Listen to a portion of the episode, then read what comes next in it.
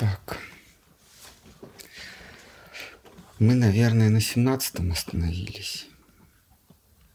У нас сегодня 17.1. 17.1. Так. Ну хорошо, значит, читаем предыдущий э, стих, чтобы не прервать нить повествования, и начинаем следующий. 17.2 у нас. Тогда читаем сейчас, повторяем 17.1 и переходим к 17.2 и 17.3. Так.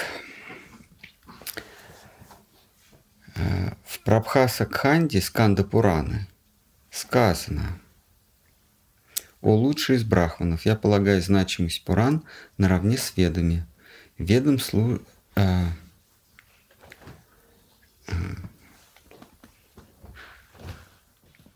Веды служат основой Пураны. Однажды в древние, в древние времена убоялась Веда, что люди извратят ее, ибо утратили они умение должно слушать. Тогда выступили Пураны и Техасы безусловным основанием Веде. Что не найти в Ведах, то э, что не найти в Ведах, о Брахманы, находится в Смрите, а что не найти в Ведах и Смрите, очевидно, находится в Пуранах. О Брахманы, кто познал Веда, так, вот это два раза не нужно. А, о Брахманы, кто познал Веды и их ветви, и познал Упанишады, но не ведает Пурану, тот не вполне учен.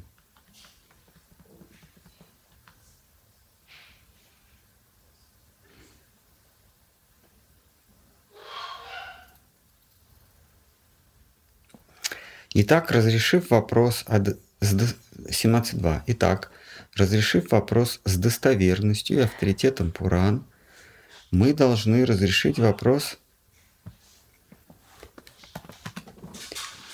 об их нынешнем виде и состоянии, ибо обыватель нынче с трудом понимает их первородный текст – к тому же дошедший до нас отрывками. А те, что дошли до нас, призывают к поклонению разным богам.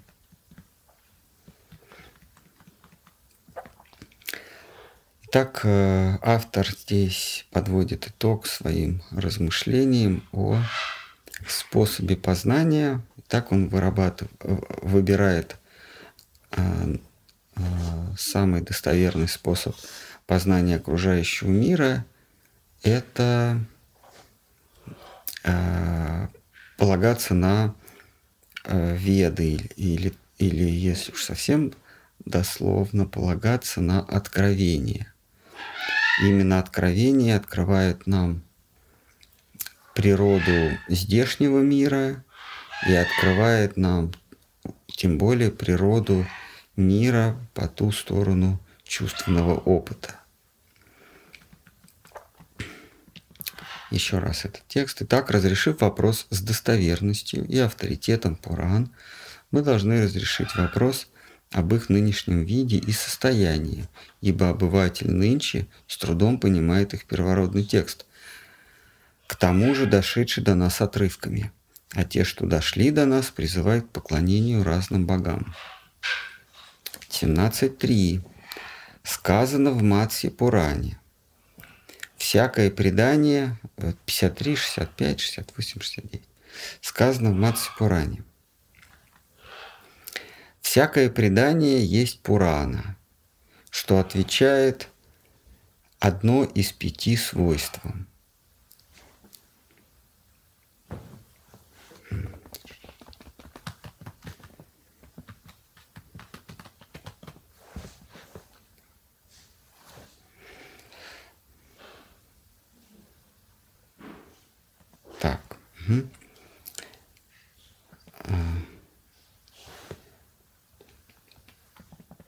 Сейчас, минуточку. Всякое предание есть Пурана, если от, э, содержит в себе пять свойств. А, дальше перечисление.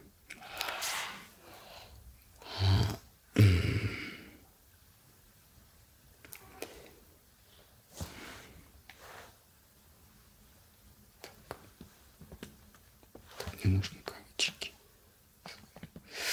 Так.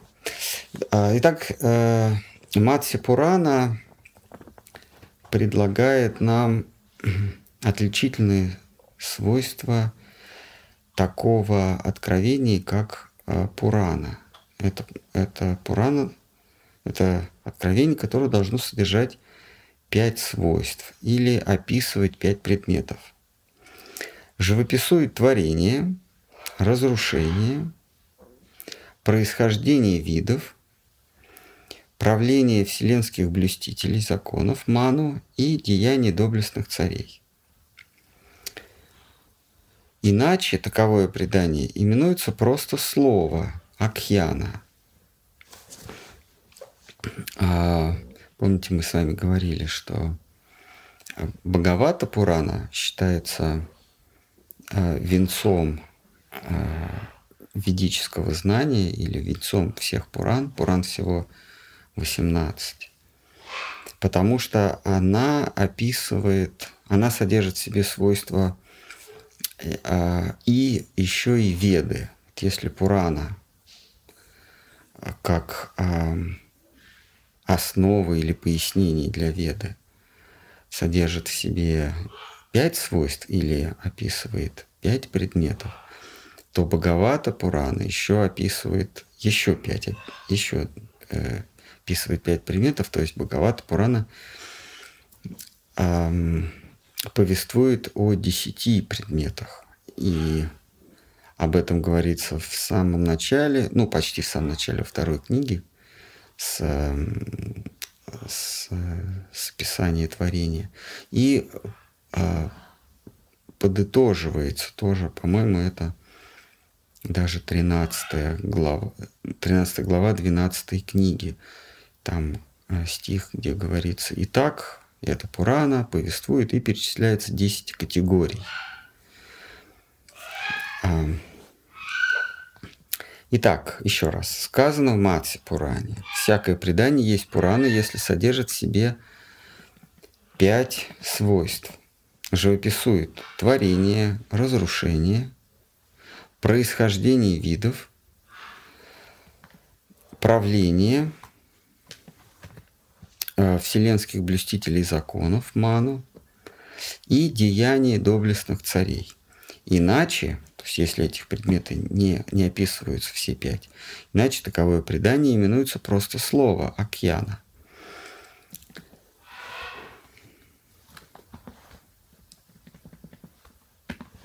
В Пуране живописующие дни Брахмы во благе прославлен а, Всевышний Хари, в той, что живописует дни Брахмы во страсти прославлен Брахма, те, а, в той, что живописует дни Брахмы, а, те, что вещают в помрачении, славят огненного бога Агни.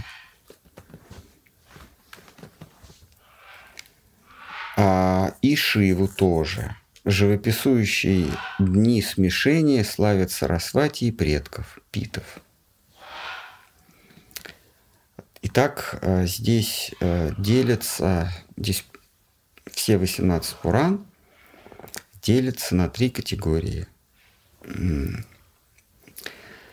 три категории по состоянию сознания Творца. Если Творец находится в, в умиротворенном, в, здесь говорится, в благе, да, в таком благодушном состоянии, значит, э, эти шесть пуран, да, их шесть, эти шесть пуран, они, э, они в гуне э, благости.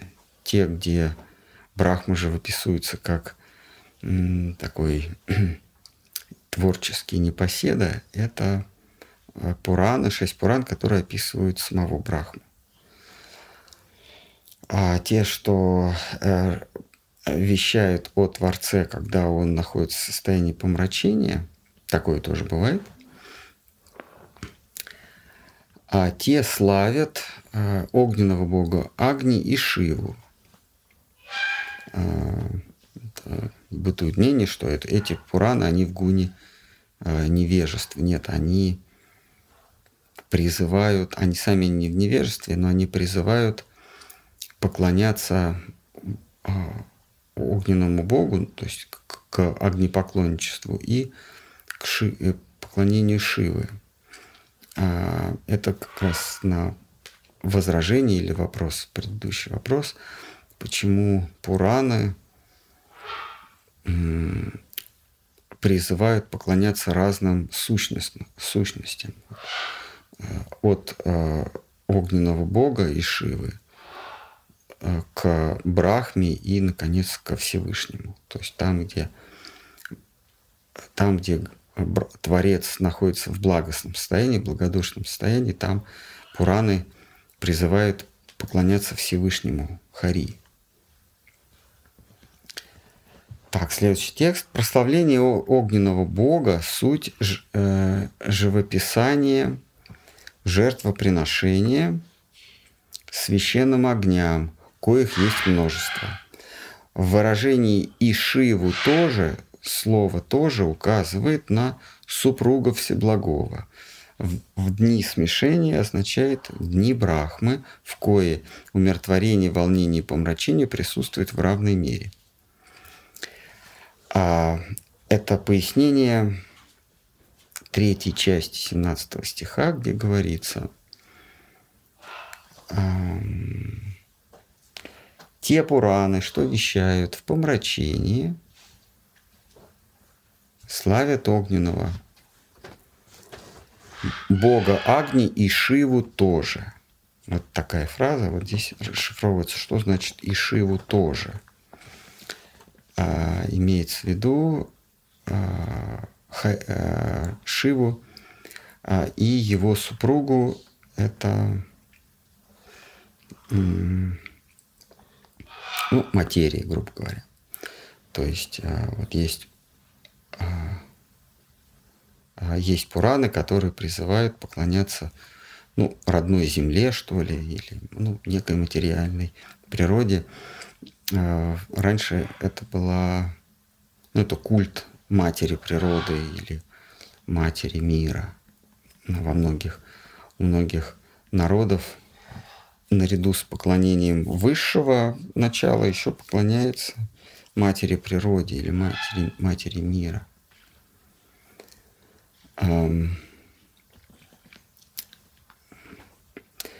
Так. А, живописующие дни смешений славят Сарасвати и предков питов.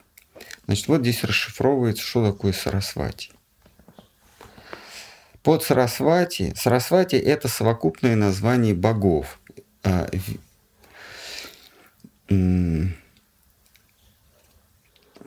ведомых ею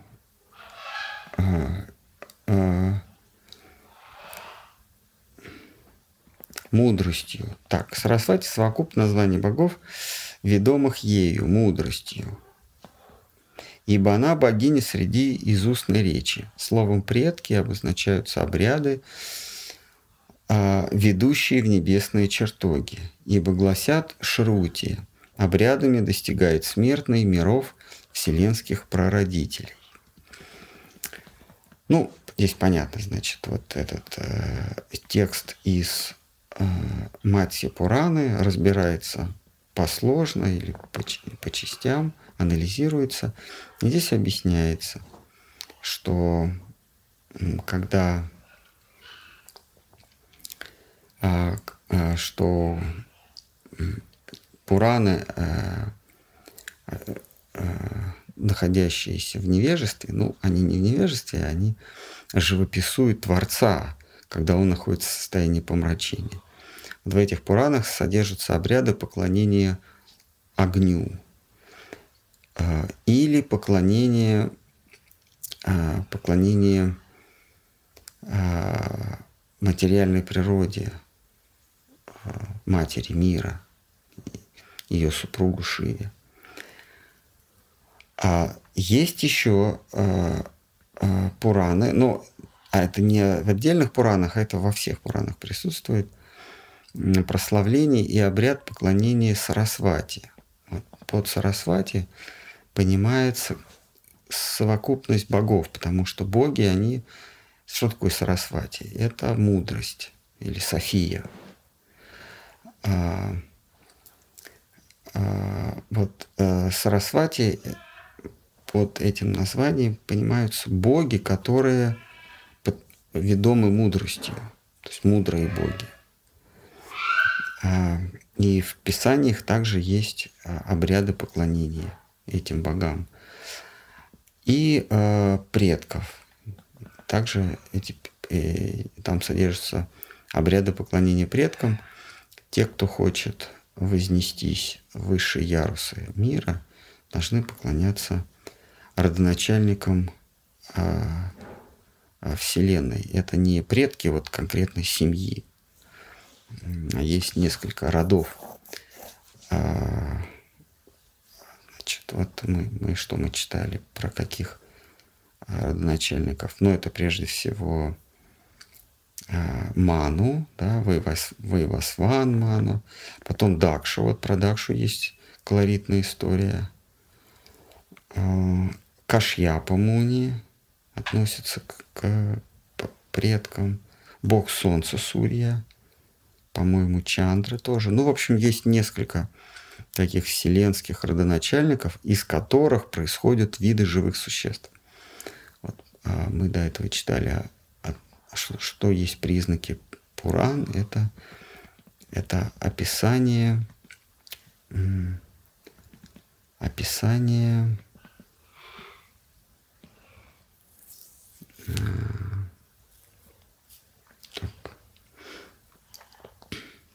Э, вселенских э, так, от вселенских блюстителей законов и деяний доблестных царей. Это как раз деяния доблестных царей, это вот речь идет о прародителей или их, их участников этих родов. Так, ну вот, мы закончили 17 текст.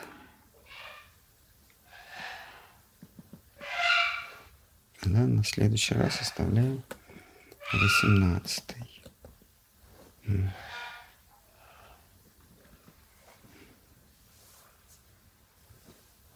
Там у нас будет а, три стиха, мы их прочтем все три. Они большие, но ничего. Хорошо, давай. Давай, Рамананда. Вопрос, вот э, эти методы поклонения составлены для людей, чтобы они могли э, извлечь э, наибольшую пользу в своей скоротечной жизни. Но просто если э, живому существу, погруженному в тамос, дадут наставления, чтобы он поклонялся чему-то очень высокому, он просто не сможет это сделать. То есть в зависимости от состояния сознания дается метод и ну, те, кому конец случился.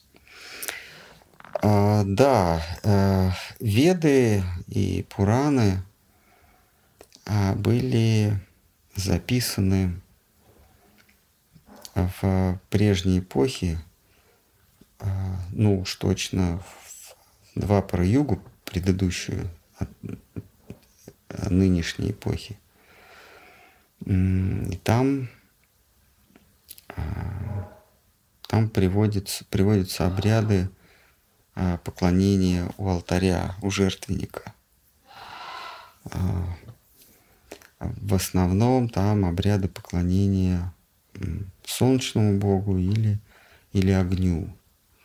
Вот. А помните, в Бхагавадгите Кришна произносит такую загадочную фразу «Отрешенный муж – это не тот, кто не выжигает огня». Вот что это вдруг Кришна вспоминает про какой-то огонь. Вот. Эм. А тут как раз вот речь идет об отречении, когда а, а, то есть Кришна говорит о том, что, что известно Арджуне, для Арджуны как жившего на стыке Двапара-юги и Кали-юги, для Арджуна обыкновенным является поклонение огню. Это кидание э, даров в жертвенный огонь.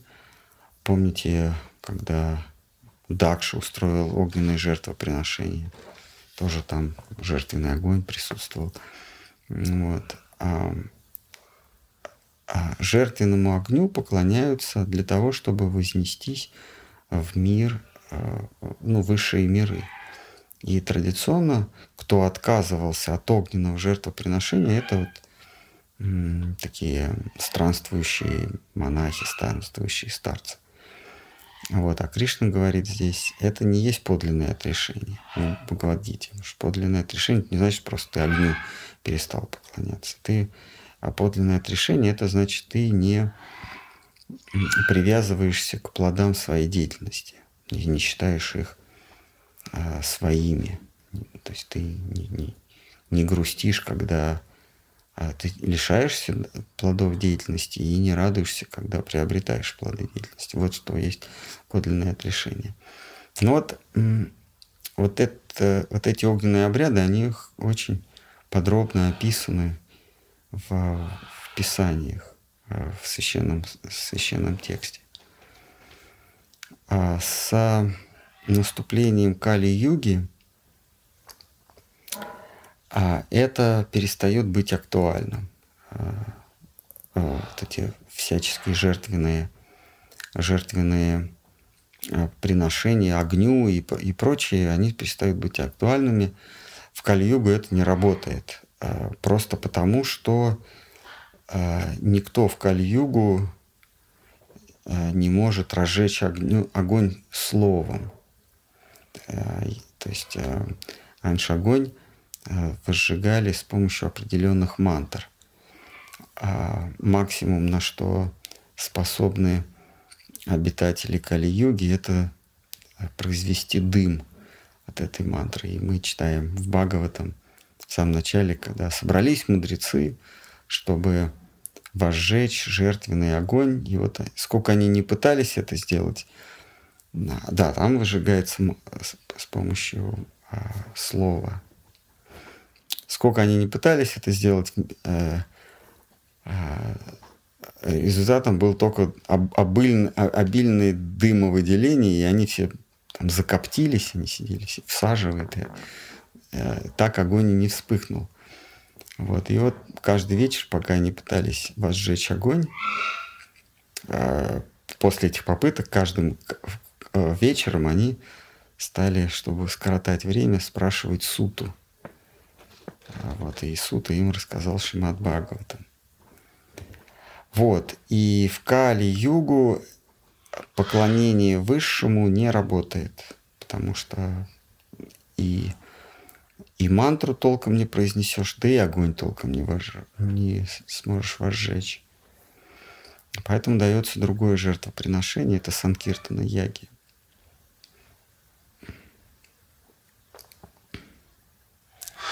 Вот так. А, и Вьясадева, зная, что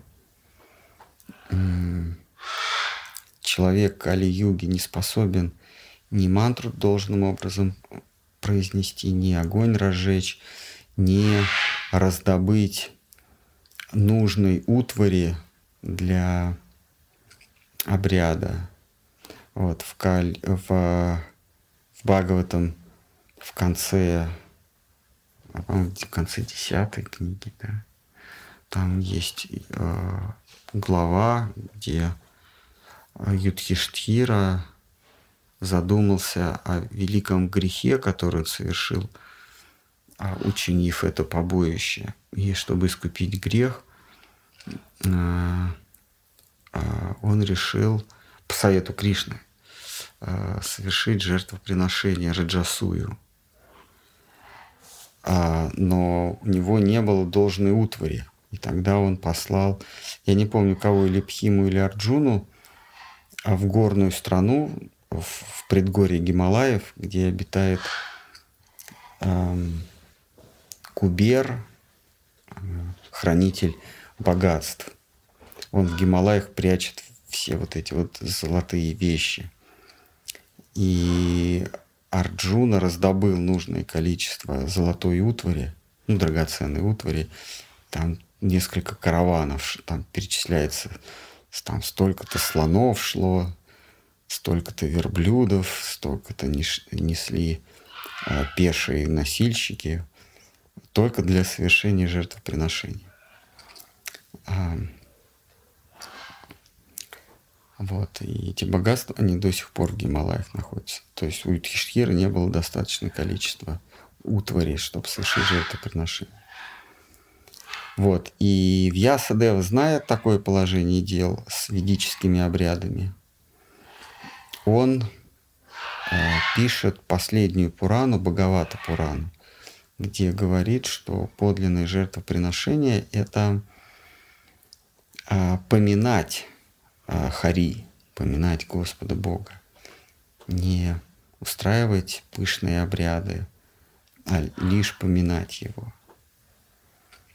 А, ну, мы вот это поминание или иногда говорят пометование, но поминание это а, изустное и умственное.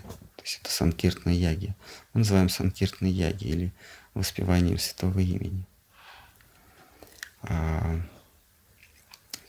да, вы правы, в Кали-Югу эти обряды, эти мантры, они могут только произвести а, havoc, как Штхарм Хараш говорил, хаос, беспорядок а, и в умах, и в обществе. Вот эти все а, ведуны, а, шаманы, вот это все отголоски от той ведической культуры, когда с помощью заклинаний и каких-то обрядов пытались воздействовать на э, природные стихии, вступить в контакт с а, небожителями. А, а сейчас это не работает. То есть они, конечно, стучат в бубны, они выжигают огонь, еще какие-то совершают, э, там, пьют какие-то снадобья, еще совершают какие-то э, вещи, но максимум – с кем они могут вступить в соприкосновение, это с духами, привидениями, с, с каким-нибудь духом леса или духом горы и пообщаться с ним. А вайшнавы, вайшнавам это неинтересно. Вот так.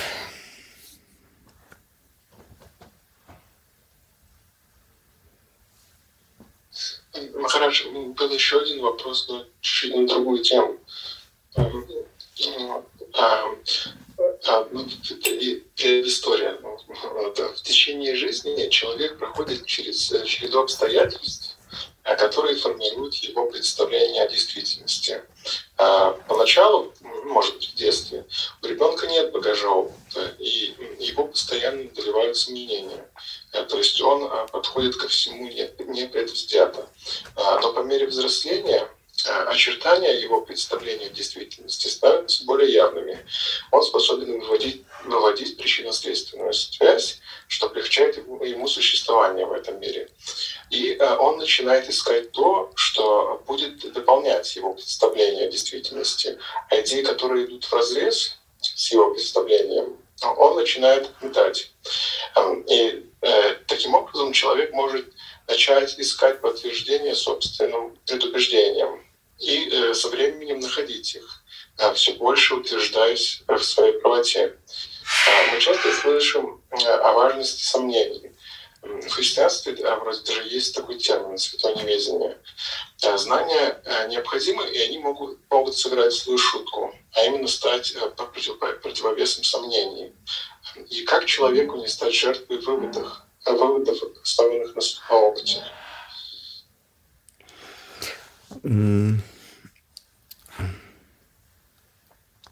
Ну, прежде всего, человек должен... А, то есть то, что отделяет человека от животного, а, как говорится в Шимат Бхагаватам, это вопрос, для чего я существую, какой смысл моего существования. Это, это первый вопрос, который себе ставит разумный человек.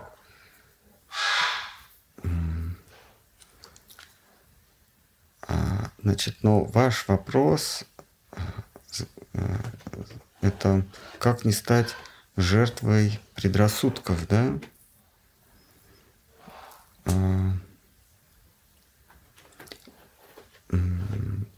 ну, Шнар Махараш, у него есть э, лекция, которая называется «О сомнений». Это подвергать сомнению э, все, что ты наблюдаешь, ну, все, что ты соприкасаешься чувствами, зрением, слухом, подвергать сомнению. Только так можно не стать жертвой предрассудков. А...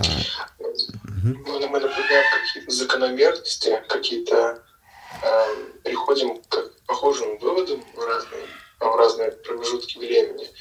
У нас появляется какое-то представление, как знание. И когда мы начинаем знать что-то, оно, это знание оно исключает сомнения в чем-то. И получается так, что знания, они а, уводят человека из этого состояния неопределенности и вследствие а, формируют новую интерпретацию событий.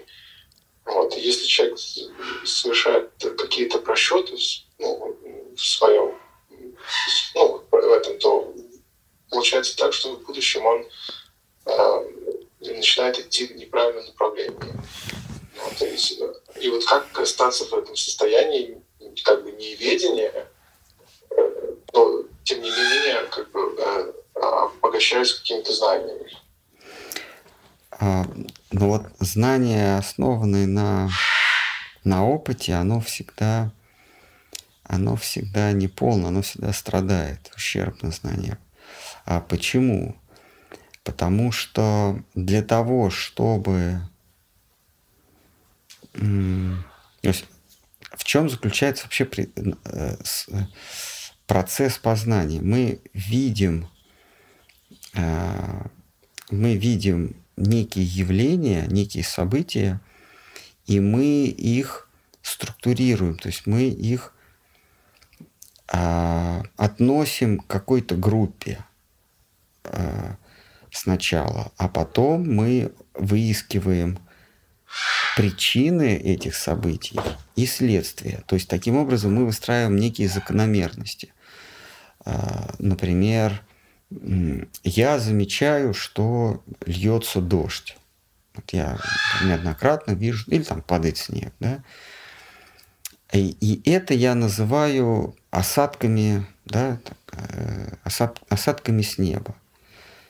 А, вот а, любая влага в виде града, снега или дождя для меня становится одним явлением – Дальше мне нужно найти причину и следствие. Как же мне дальше, что же мне с этим делать? Вот таким образом я познаю этот мир. Но а, вот в таком методе познания или научном методе познания, экспериментальном методе познания есть один существенный недостаток. И этот эксперимент, то есть мы познаем с помощью эксперимента, опыта, вот этот эксперимент, он никогда не закончится. Мы не можем а, в какой-то момент сказать, я точно знаю, что будет вот так, и этому, а причина этому вот, вот то-то. То есть вот это событие будет следствием, а это событие является причиной. Я не, то есть не будет никогда такой точки во времени, когда я скажу, вот теперь я полностью, я закончил свой эксперимент, потому что завтра может еще дождь пойти. а, а послезавтра еще может дождь пойти. То есть этот эксперимент никогда не закончится. Следовательно, знание, полученное опытом, оно, оно никогда не будет полным, то есть оно никогда не будет завершенным. Вот такой вот недостаток. А, то есть вот поиск закономерности. Это раз. А, значит, и как вы правильно подметили, это знание, оно всегда будет вот это, вернее, вот это выстраивание закономерности, оно всегда будет основано на опыте. Но наш опыт, он ограничен. И э, вот сегодня я вам прислал ссылку на а, видео из Ютуба, там, я не помню фамилию этого ученого, ну, ученый, он, значит, он историк. Он подметил, что во всех старых культурах э, на барельефах, значит, вот он приводит э, э, шумеры, этрусские, Индия, там еще какие-то восточные э, народы, древние, потом, значит, в Европе и Латинская Америка. И вот на всех барельефах э, фигура человеческая держит сумку, такую шопер, знаете? Такая вот сумка квадратная на, на веревочках. И вот, и вот он говорит, что же, там занимались э, шопингом, что ли, там 5 тысяч лет назад, там 16 тысяч лет назад, ну там разные, да, с этим барельефом он прям приводит. Что же они шопингом занимались? Да, а почему? Потому что этот ученый, он выходит на улицу и видит, что люди носят, как вот эта сумка называется для шопинга? Так и называется, shop bag вот этот, shopping bag. Шопер. Он видит шопер, а здесь вот на этих рисунках тоже шоперы. А, ну, он дальше он, он говорит, нет, вообще-то древние культуры, они очень, очень видение древних людей очень зависело от веществ, которые они употребляли stash. Это такая, ну, травка там всякая вот. Вот. И, и, и он делает вывод, ученый, историк, делает вывод, что вот в этих сумках они все носили stash. Ну, траву, я не знаю, какие-то вещества, которые позволяли им переместиться в параллельную реальность. Аптечку. Что? А, аптечку. аптечку. Он так сказал, да? Он, он говорит... Ну, ну да, типа stash. Stash. А? Ну, как будто бы с собой целую аптечку таскаешь. Ну да, такой ходят там шумер. Знаете, у них такие еще бороды кудрявые.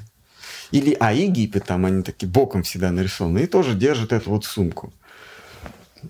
А, аптечку с, э, с, с товаром. с, с закладкой.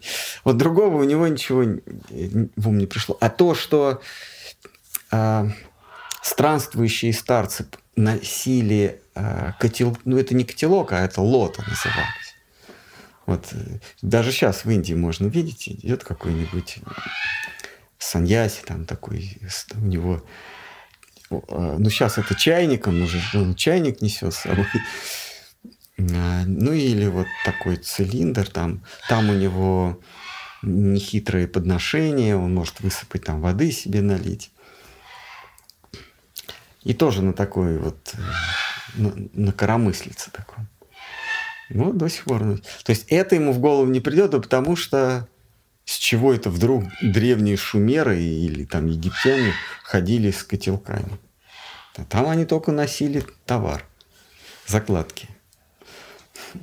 Вот, то есть а наши выводы или поиск закономерностей основывается на нашем чувственном опыте. Вот он имеет опыт вот, человека 20-21 века. И этот опыт он переносит на тех древних людей. А, вот этим страдает научное познание. Оно основывается на опыт, на опыте.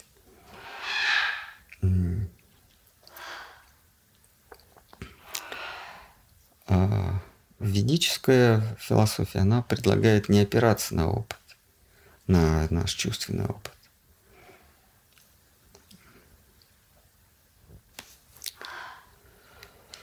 Вот. А, и вторая часть вопроса, я напомните, пожалуйста. Um, ну, мы часто слышим о важности сомнения. Mm. И, в христианстве даже фигурирует такой термин «святое неведение». Um, то есть ну, знания они необходимы, но они могут сыграть злую шутку, а именно стать противовесом сомнений. И как человеку не стать жертвой выводов, основанных на собственном опыте. Вот я привел пример выводов, основ на собственном опыте. Человек видел сумки и, и шоп, шоперы и сделал вывод, что шумеры тоже ходили с шоперами. Вот. Ну, а один, один человек, он постоянно находится в состоянии uh, formation. То есть вот у него один человек просто постоянно меняет свою точку зрения или готов снести фундамент и все заново поменять, когда появляются какие-то новые дано.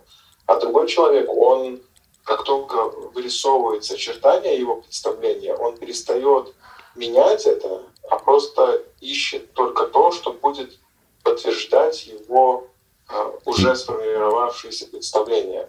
Да. Вот, Поэтому я вначале, отвечая на вопрос, я сказал а, поставить перед собой вопрос а, о высшем благе или ради чего я живу, о цели жизни. Вот если мы не, не забываем этот самый главный вопрос, в чем смысл моего существования, то он будет как бы фоном, а, этот вопрос или попытка на него ответить, на этот вопрос, будет э, корректировать наши складывающиеся было представления, уже, такие, уже почти затвердевавшие, затвердевшие представления о, об окружающей реальности. Вот этот вот фон, а, ради чего я живу, что есть высшее благо, он будет разбивать, он будет постоянно порождать в нас сомнения и не будет, нам, а, не будет позволять нам а, превратить, наше знание превратить в, э, в нечто костное, застывшее, другими словами, в новую, в новую религию, где есть а, только один единственный ответ, а, и нет, и, и, и многомнение не позволяется. Вот этот вопрос, что есть смысл жизни, в чем мое высшее благо?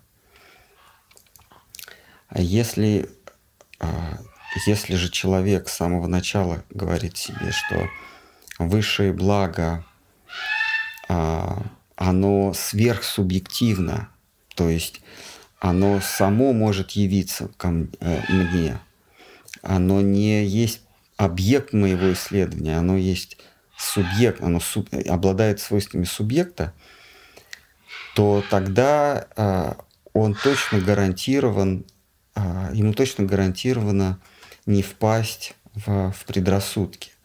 То есть когда он будет всегда помнить, что в конечном итоге истина мне сама откроется. Мне требуются лишь попытки найти ее. А, но это, это да, такая, как Кришна говорит, такая душа встречается довольно редко, которая ищет Э, то есть, э, которая подвергает все сомнению, то есть ищет высшее благо.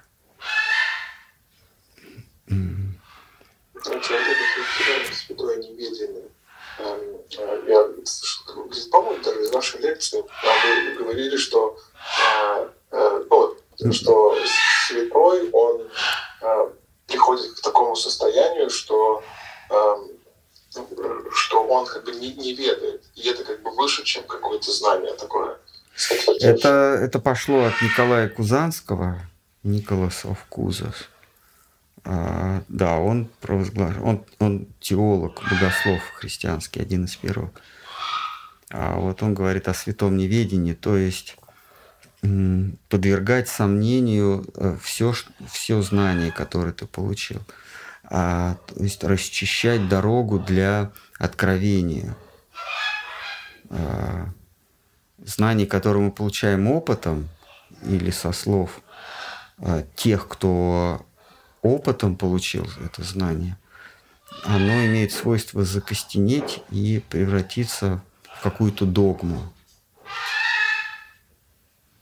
Вот. И Николай Кузанский говорит, а, лучше Лучше не иметь знания, лучше не иметь знания и впустить э, Всевышнего в себя, чем иметь какой-то фильтр, какой-то предрассудок. Знание, э, особенно если цель жизни — это ну, эксплуатация, это обладание богатствами, властью, Э, почетом, то это знание, какое бы ты ни получил, оно со временем становится догмой, то есть предрассудком. Ведь э, то, что, то, что мы наблюдаем, окружающий мир, ну и, соответственно, знание о нем, то, что мы наблюдаем, это лишь наша интерпретация ничего не значащей волны. Птица.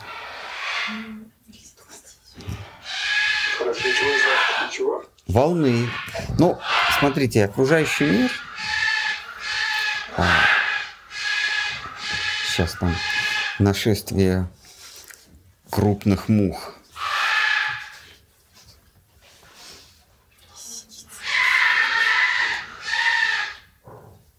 Сейчас пройдет. Нашествие больших насекомых. А, вот, значит, а, окружающий мир это, это всего-навсего волна. А, или, или много волн. Мы часто это говорим, что а, то, что я наблюдаю как цвет или запах или вкус, это моя интерпретация некой волны. Причем эту волну я сам э, генерирую, как э, летучая мышь. Для нее мир это отражение, это волны, э, ультразвуковые волны. Но эти ультразвуковые волны она сама испускает. Она, она, значит, вот испускает ультразвук. Этот ультразвук от какой-то поверхности отразился, вернулся к ней, я не знаю, чем она там, ухом или чем она воспринимает этот ультразвук. И дальше она делает вывод, там, стена или еда, там, э, супруга, то есть вот это уже интерпретация, а приходит ей в приемник простая волна. Точно так же и мы с вами, только у нас есть пять чувств. И мы как бы, э, наше сознание приходит в некое колебание, и вот это колебание, это вот волна, которая распространяется, а потом возвращается к нам. И вот, и вот простые волны, а волна имеет только одну характеристику. Это, это амплитуда. Ну, можно сказать, еще частота или длина волны. Но на самом деле длина волны и частота влияет только, зависит от моего приближения или отдаления от этой волны. То есть вот если есть, есть такая вот, знаете, стоячая или монохроматическая волна, вот она стоит, если я начинаю двигаться вдоль нее, то волны будут идти на меня. И тогда я буду считать количество или частоту этих волн. Если я отдаляюсь, то волны тоже идут от меня, и тоже есть определенная частота. То есть вот эта вот частота волны зависит от моего движения вдоль этой волны. Поэтому это все относительно. Единственное, что не относительно, это высота вот, этого колебания. И вот мы эти разные волны, разные частоты, то есть мы вот колеблемся, и вот эти волны, они то большие, то большие, то маленькие. Вернее, то частые, то не очень частые. Они, они будоражат наши органы восприятия. И, эти, и, и, и дальше ум наш их интерпретирует. Я вижу ковер, я вижу стену, я вижу человека. Это всего-навсего интерпретация некого колебания. Соответственно, познание этого мира материалистами или научным путем – сводится к интерпретации э, волн или интерпретации колебания наблюдателя. А, и все, у всех наблюдатели не по-разному колеблются, и, и по-разному они это интерпретируют. Другими словами, у каждого свой мир. Когда, когда человек исследует мир, он исследует, собственно, свои состояния. И вот если он движим идеями обрести власть, богатство, славу, идеями обладания, то вот эти колебания он и интерпретирует соответствующим образом. И они ему приносят, эта интерпретация ему приносит желаемое.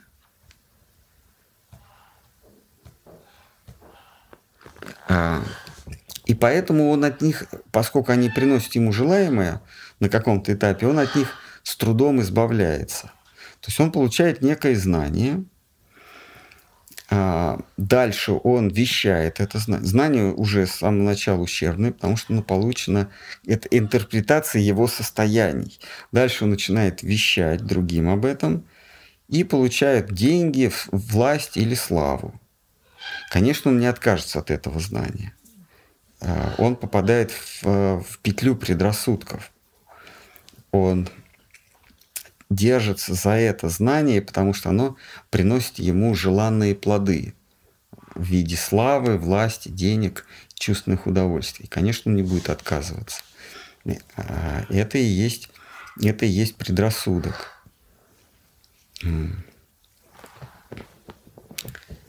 Ну, если говорить о научном мире, то вот самый хрестомати... хрестоматийный пример – это Альберт Эйнштейн, да, он считается первопроходцем, гением. Он создал теорию. Он объяснил а, излучение, и, и, и, а, и фотоэффект, явление фотоэффекта, да, излучение абсолютно черного тела, потом а, предсказал черные дыры и так далее. А, вот. И вот одно из его открытий это, это фотон, собственно. Да? Это, или, это частица света но никакого фотона не существует. Это, это воображаемая частица. И он потом не мог, он так до конца жизни от, от идеи фотона, то есть частички света, он так и не, не отошел. А, вот человек оказался в капкане собственных предубеждений. То есть нечто, нечто революционное, а, разбивающее догмы – со временем снова становится догмой.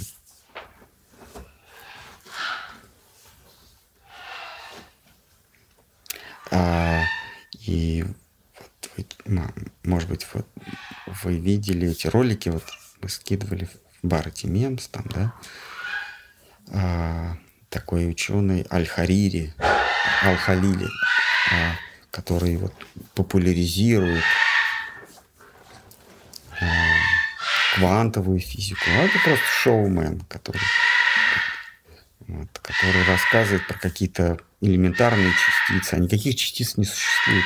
Есть просто а, участки одной волны.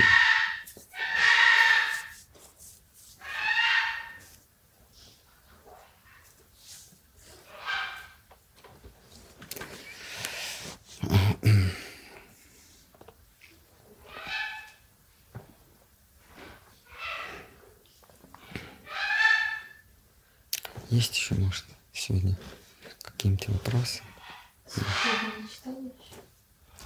Что не читал? А, на Ютубе. Все довольно скучная у нас, да, беседа. Так, про аминокислоты спрашивают. В одной из лекций вы говорили, что отрицаете существование аминокислот. Интересно, почему? Отрицаете ли вы существование бактерий, вирусов и хромосом? Я вообще отрицаю существование а, предметов.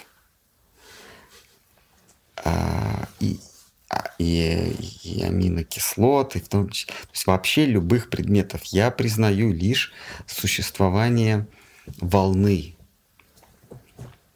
А, волны разной частоты, я уже говорил, ну, частота зависит от мо- моего приближения или отдаления. И существование, и признаю существование волны, то есть это вот величина длины волны. Все, все остальное это иллюзия. Не то, что аминокислоты, а вот оглянитесь вокруг себя. Компьютер, стена, э, запах печенья, вкус шоколада. Это все иллюзия. Это все интерпретации нашим умом а, разных волн. А, в прошлый раз мы как раз говорили об этом. А, вот вот э, движется полицейская машина, ну или не движется, вот, вот она включила сирену. вот у нее вот этот звук у, -у, -у да.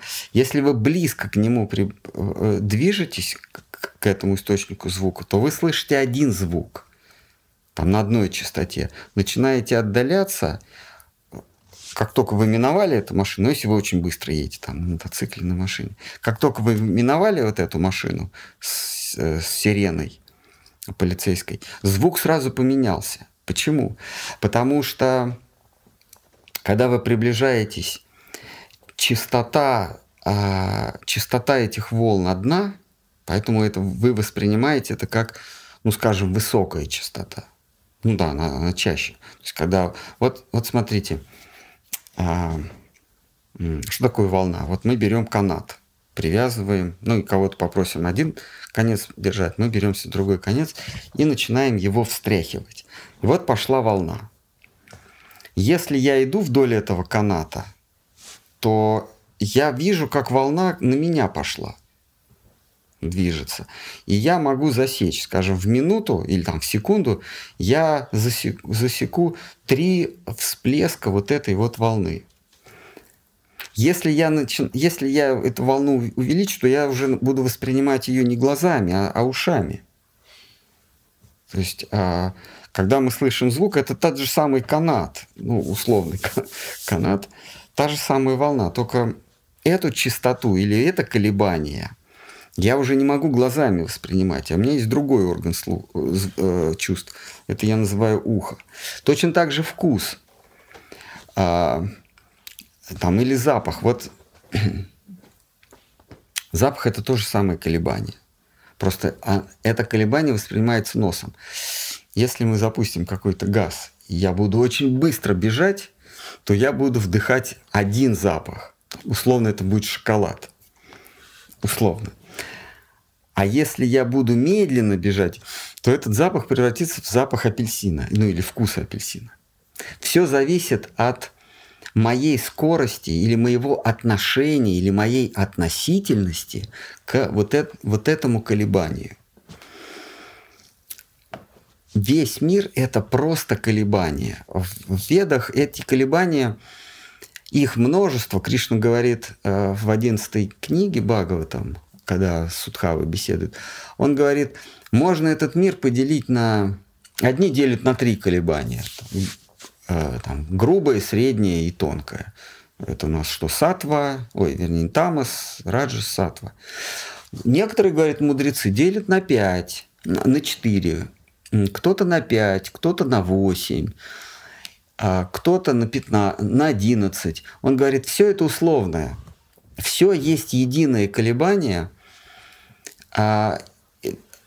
отличается только мое отношение и, следственно, мои, мое, а, моя интерпретация.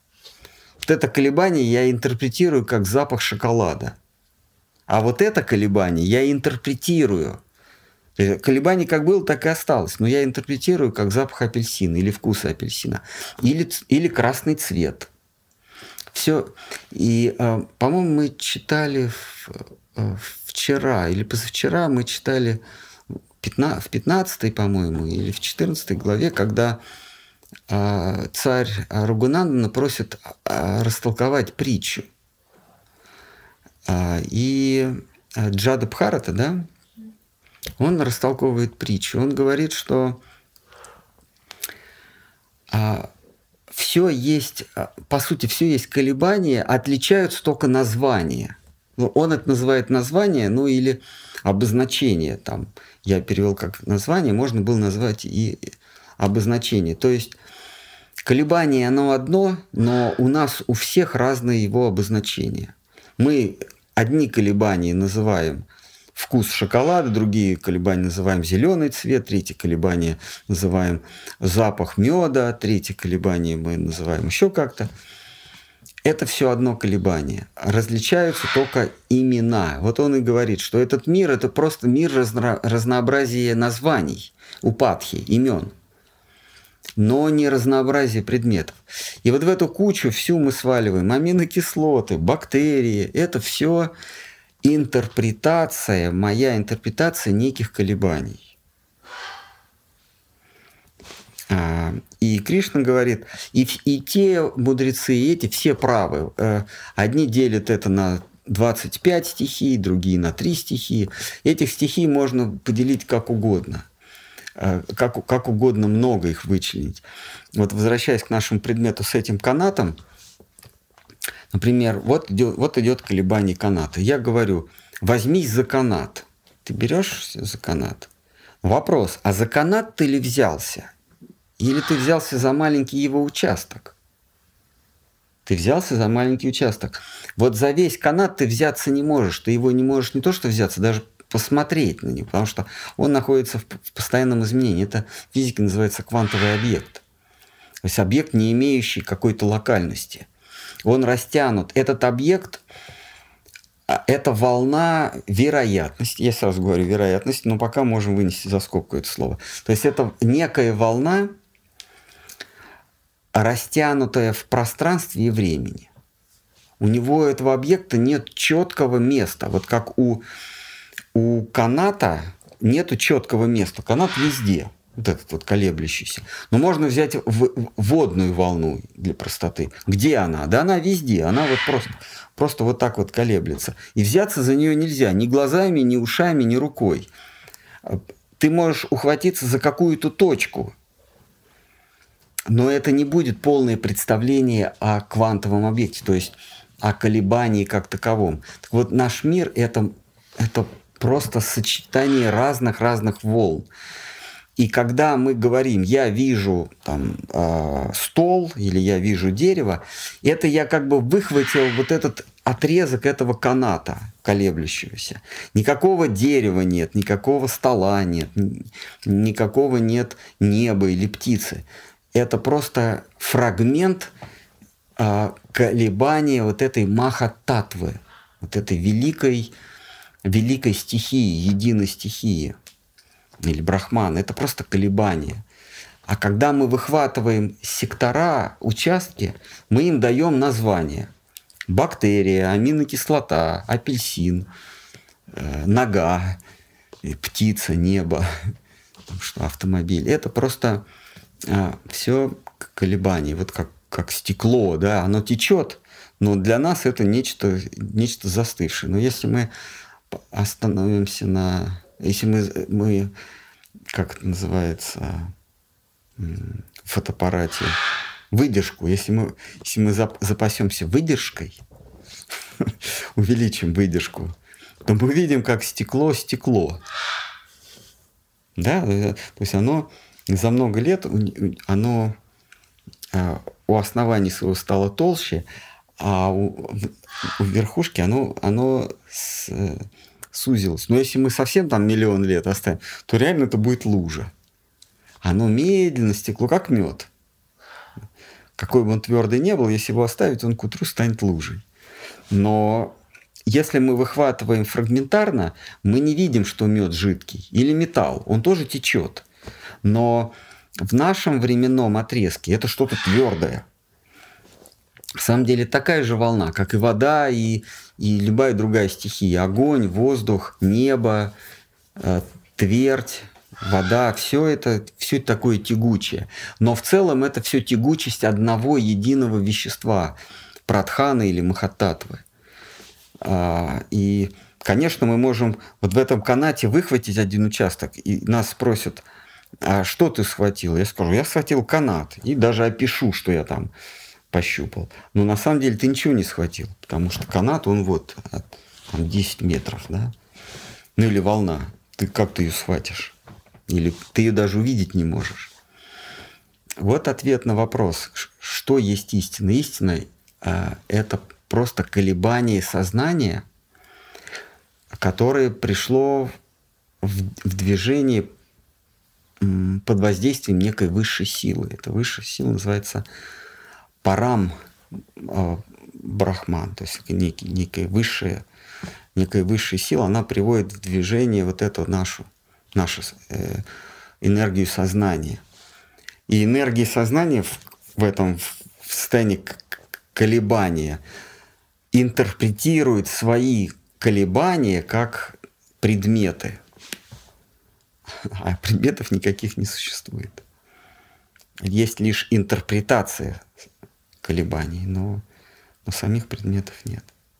Вот это и есть научный,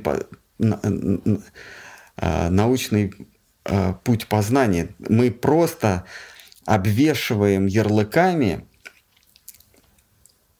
собственные состояния. Если у кого-то, как мы считаем, одинаковое состояние, то мы сходимся, у нас такой консенсус. Да, я вижу стол, я вижу а небо синее. Но это потому, что у нас примерно одинаковое состояние колебленности. Вот.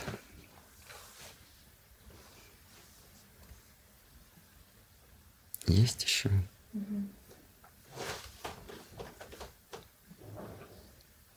У одних верующих говядина – отличная кошерная пища. Блудный сын вернулся, сразу теленка закололи. У других корова, наоборот, священный объект оберегания. И те, и другие представители Бога, так они о себе думают. Почему Бог у всех такой разный и непостоянный, как будто у него самим собой не лады, и он сам не знает, как правильно? Я не могу за других отвечать. А, а Всевышний дает закон, а, и цель закона или дхармы, или вы, вы говорите про иудаизм, наверное, да, когда блудный сын вернулся. А, а, это у них закон Торы, да, или, или ковчег завета, ну, завет некий, Божий завет, там 10, 10 э, Моисея, 10 заповедей было дано. Ну, по сути дела, дхарма. Задача, э, задача Всевышнего, сейчас мы говорим не о самом главном Всевышнем, потому что а у самого главного действительно не лады, то есть ему вообще нет дела до того, чем вы там занимаетесь. А он, он просто веселится со своими подружками на первом. А, а, но его ипостась, то есть Господь Бог, а, его ипостась действительно для тварей, для чад своих а, предлагает закон Божий – и в разных религиях закон Божий разный, но дело не в этом, а в том, что в каждой религии есть некие рамки. Смысл закона Божьего – это поставить живое существо в некие рамки, чтобы оно жило не прихотями, а какими-то а, а какими-то нормами. И в зависимости от уровне сознания человеческого существа, религия существует только в человеческом обществе, в животном обществе религии никакой нет, потому что там закон Божий редуцируется до а, потребности, а, потому что животное, оно, оно, а, его поведение регулируется формой тела и, и э, инстинктами. То есть там а, у животного нет свободы воли. Если оно хочет есть, оно ест. Мы не можем сказать, что тигр плохой, потому что съел э, антилопу. А, потому что у него нет выбора. У человека появляется выбор. И в зависимости от уровня сознания э, закон Божий принимает те или иные формы для этих существ. То есть есть некая, э, некая регламентация потребления – для одних э, потребление э, а, э, ограничивается, ну, например, что в иудаизме, да? Если ты хочешь кому-то причинять, кого-то есть, кого-то кушать, потому что тебе голодно, вот этих ешь, а вот этих не ешь, да? Там у кого там в Торе что говорится – и Бог дал в пищу тех э, людям, тех, у кого копыта делятся на две, да, на, у кого разделенные копыта. Вот их можно есть.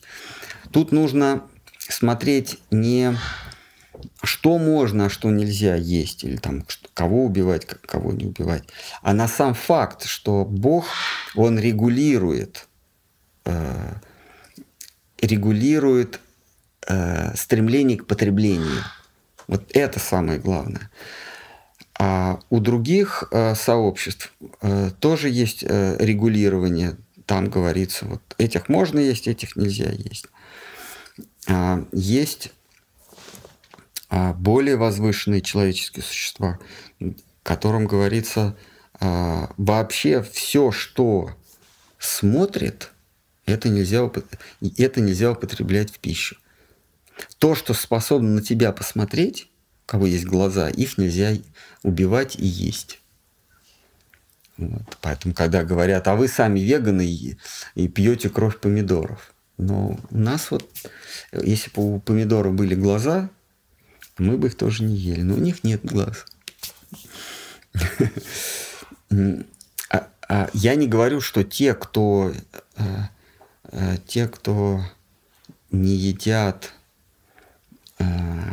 там, вообще движущихся или там смотрящих живых существ, они совсем живут согласно заповедям Бога. Я лишь говорю о том, что есть разные регулирования. Тут важно понять, что Господь Бог регулирует в разных сообществах стремление потреблять, эксплуатировать. А, в конце концов, Кришна говорит, что мой преданный ради меня пойдет на любое в кавычках злодеяние. Если я его попрошу, он это сделает. Даже если это запрещено священным словом. Вот это есть высшая дхарма, высшая религия ради Господа Бога нарушить даже данный им закон. Но если человек не готов нарушить ради Бога, ну, должно быть одно условие, что он тебе это говорит. Если человек не готов это сделать, тогда он себе выбирает, может быть, несознательно, а рождается в тех условиях, где его тенденция потреблять, эксплуатировать, причинять а, а, ущерб другим регламентируется. Поэтому даже в самых безбожных в безбожных сообществах все равно есть какие-то правила поведения. Там, а, принципы гуманизма, например. Это тоже своего рода дхарма или религия. Поэтому и те, и другие правы говорят, говорят что Господь Бог э, нам велел это сделать. Да, отец, э, вот у него не, несколько сыновей, одному сыну он говорит, не играй в компьютерные игры, другому говорит, тебе можно.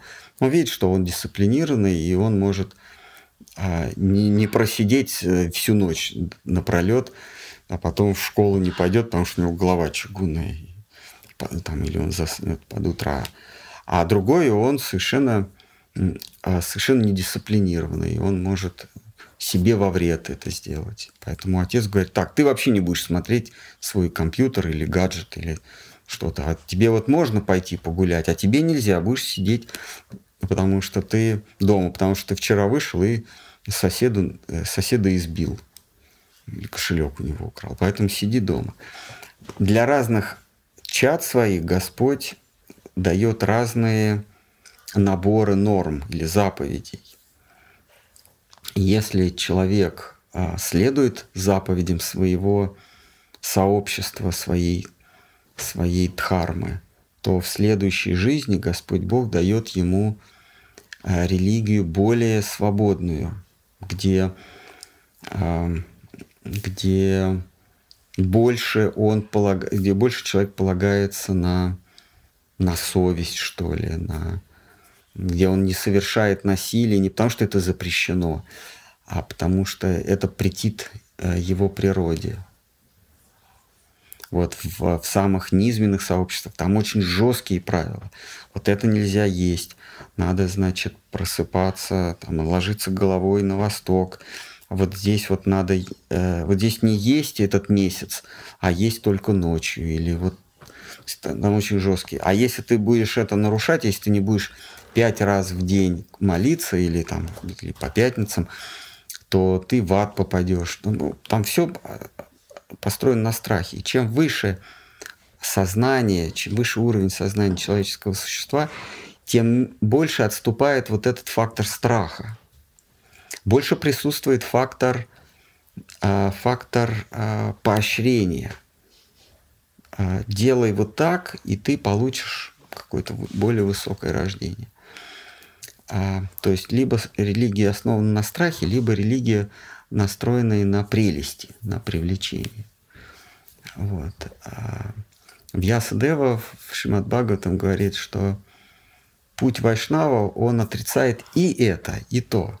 Вайшнавы не привлекают блага духовного мира. И Вайшнав не страшится э, наказаниями, которые, его, которые ему грозят за нарушение каких-то правил. Он руководствуется только желанием ублажить э, э, Кришну Гавинду, ублажить этого пастушка. Все остальное для него не является движущей, мотива, мотивирующей силой. А, поэтому Вьясадева и Бхактинот Хакур говорят, что религии Бхагаваты – это религии свободных. А, смысл этой фразы, вот Бхактинот Хакур говорит, Бхагавата – это религии свободных. Смысл фразы, что не свободно. Это, это, э, это история про страх или привязанность. То есть, когда твои поступки продиктованы страхом, или когда твои поступки продиктованы получением какой-то прибыли, ты не свободен. Вот ты ходишь на работу, потому что а, заработав денег, ты получишь машину или купишь дом. То есть ты не свободен, потому что тебя влечет ну, некий, некий плод, некая, некая прелесть, некое благо. Это одна форма несвободы. Другая форма несвободы – ты работаешь, потому что если перестанешь работать, тебя накажут, тебя в тюрьму посадят за тунеядство или еще как тебя накажут. Это тоже, это тоже не свобода. Единственное, кто действует из свобод... Э, единственный, кто действует свободно, это тот, кто влюблен.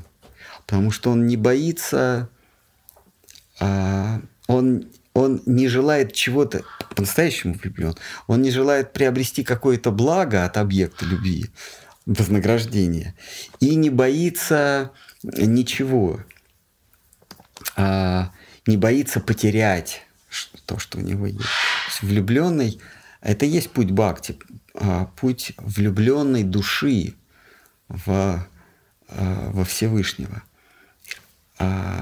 Эта душа не руководствуется ни страхом, ни прелестью какой-то, то есть ни какими-то плодами, какими-то благами. Соответственно, она совершенно свободная. И для нее действуют совсем другие правила. Эта душа выполняет некие нормы, а, Причем эти нормы она выполняет условно, до поры до времени, пока не возникнет необходимость а, услужить, ублажить Всевышнего. Пока этой необходимости нет, пока Господь не зовет ее, не призывает, как в случае с Арджуной, а, там, лес сжечь или как в случае с Авраамом, сына убить, ну или какие-то еще другие там, наплевать на традиции, на обычаи. А пока э, эта душа, находясь в том или в ином сообществе, следует правилам этого сообщества. Вот, вот как Прохлада Махарадж. Ну, родился он а, в, в сообществе демона. Ну вот он вместе с демонами ходит в школу, а, с ними общается, а, соблюдает какие-то правила. Но когда его внутренний позыв приходит в противоречие с тем, что принято в, в его сообществе, он начинает вести себя иначе. Он возражает э, учителям своим, все забывая о Марка и, и другой. Как? Шам, шам. Все вот этого шамба я забываю. У него два, два а, репетитора было частных учителей. Шамба и Амарка. Ну и папа тоже. То есть когда, когда к нему не лезут в душу, он соблюдает, он же, он же ходил и с папой, видимо, тоже, что они там ели. Э, папа демон, ну, людей, что ли, они ели? Ну, ну, ну, демон. Ну, демон, что с него взять? Вот. А, а, Джада Бхарата. Когда его не трогали, он что? Он там пытался соблюдать какие-то правила приличия. А, олень, вот когда он оленем родился, он, ну, он же ходил вместе с этим стадом, да? Но сам факт того, что он отделился когда-то от стада и его унесло э, э, течением горной реки, означает, что он со, с этим стадом, ну да, он плелся в конце, но все равно, если его спрашивали, ты кто, он говорил, ну я олень.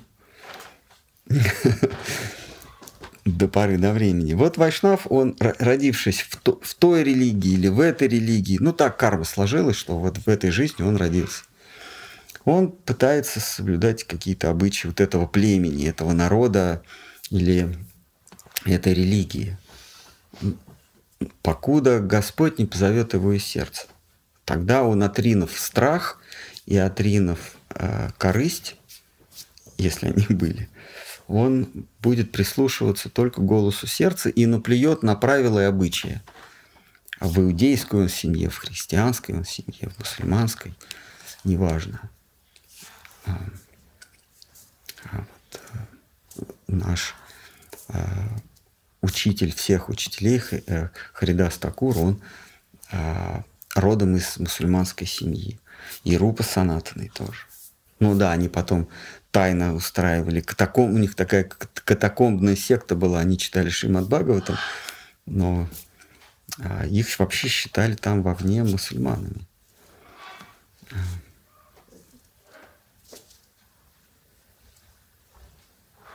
А, как тоже вполне библейская история произошла с э,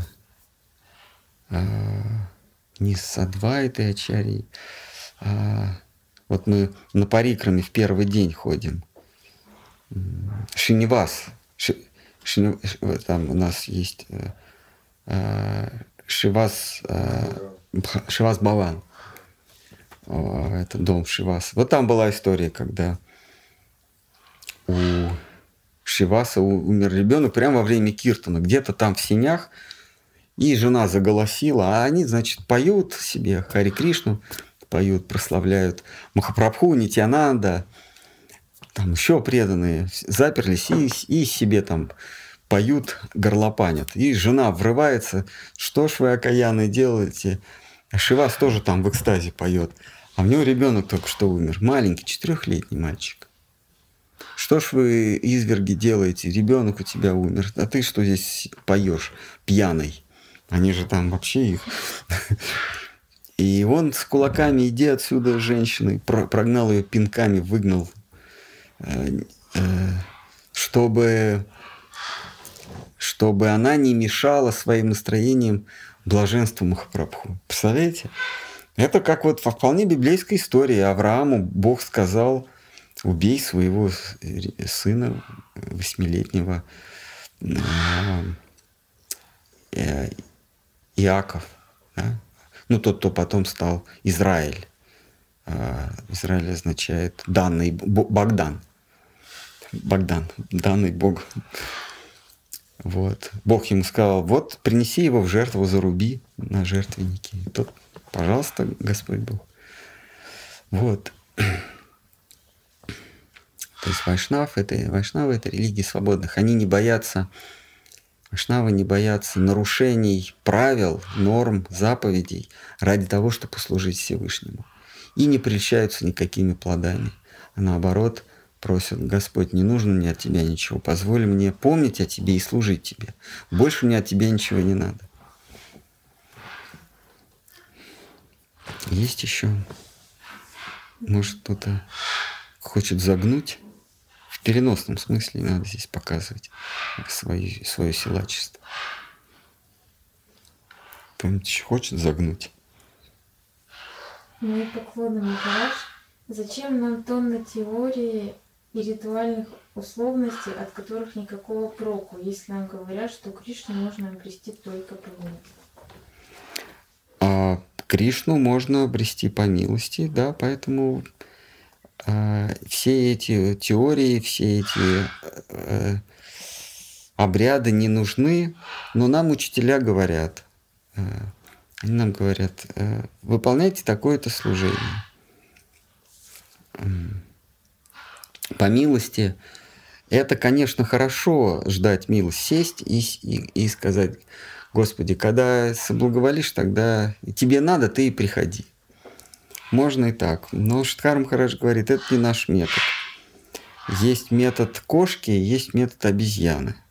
Вот метод кошки – это котенок предается своей матери, она его берет за холку и носит везде. От него ничего не требуется. Он только предался милости и, и сидит, ждет, когда она его принесет, накормит, еще куда-то унесет от опасности, убережет. А обезьяна нет. Обезьян, а, а детеныш обезьяны, он маму свою хватает из-под брюха.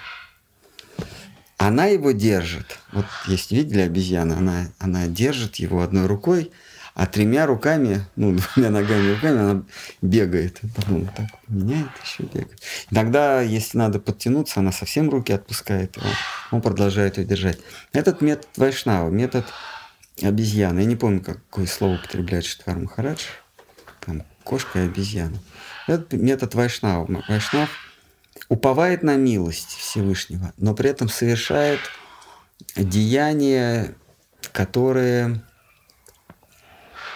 которые демонстрируют Всевышнему, что Господь мне не, не безразличен. Когда ты говоришь, Господи, я жду тебя, приди ко мне, а, в этом нет доказательства, что Он тебе не безразличен. А когда ты за него держишься, то Э, читай, выполняешь какие, как, как, выполняешь какую-то дисциплинарную работу. На алтаре поклоняешься, святое имя повторяешь, а, проповедуешь его славу. То есть ты, ты ему показываешь, ты мне не безразличен, я за тебя держусь. Вот этими действиями. А, вот эти ритуалы, эти обряды, это, это язык, а можно же говорить языком, можно говорить жестами, да? Тоже ведь язык. А есть язык действий. То есть ты говоришь с Богом своими поступками. И вот этими поступками, а, Господи, э, Твой представитель дал мне вот этот ритуал, я его буду совершать. Этим поступком ты ему говоришь, ты мне не безразличен, я за тебя держусь. В этом смысл обрядов. Не, не сами по себе действия, рукой крутить или там четки перебирать, а то, что я этим поступком говорю, Господь, ты мне не безразличен. Я снова и снова ему повторяю это.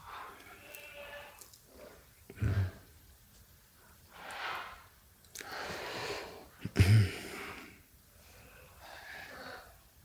Он ведь, может, хочет отдать должное. В смысле все. Хорошо, здесь вопрос размышления.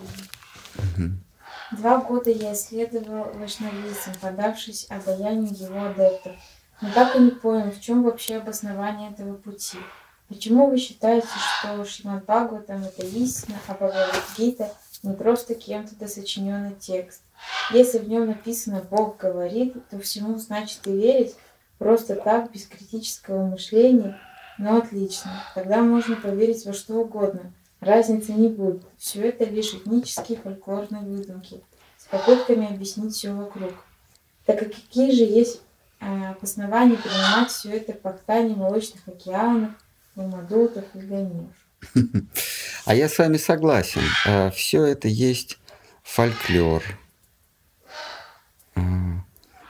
и, собственно, э, нет большой разницы между стихотворениями Пушкина и, э, и притчами Шимат Бхагаватам.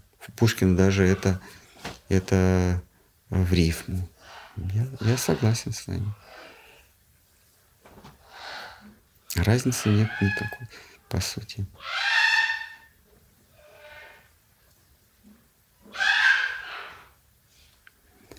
Вот.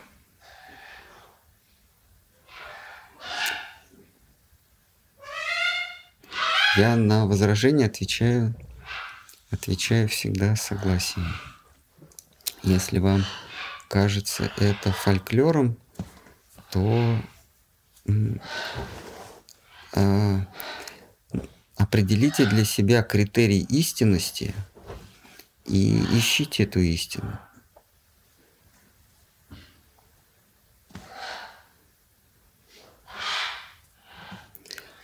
Все отталкивается, если мы говорим не про философию, а уже про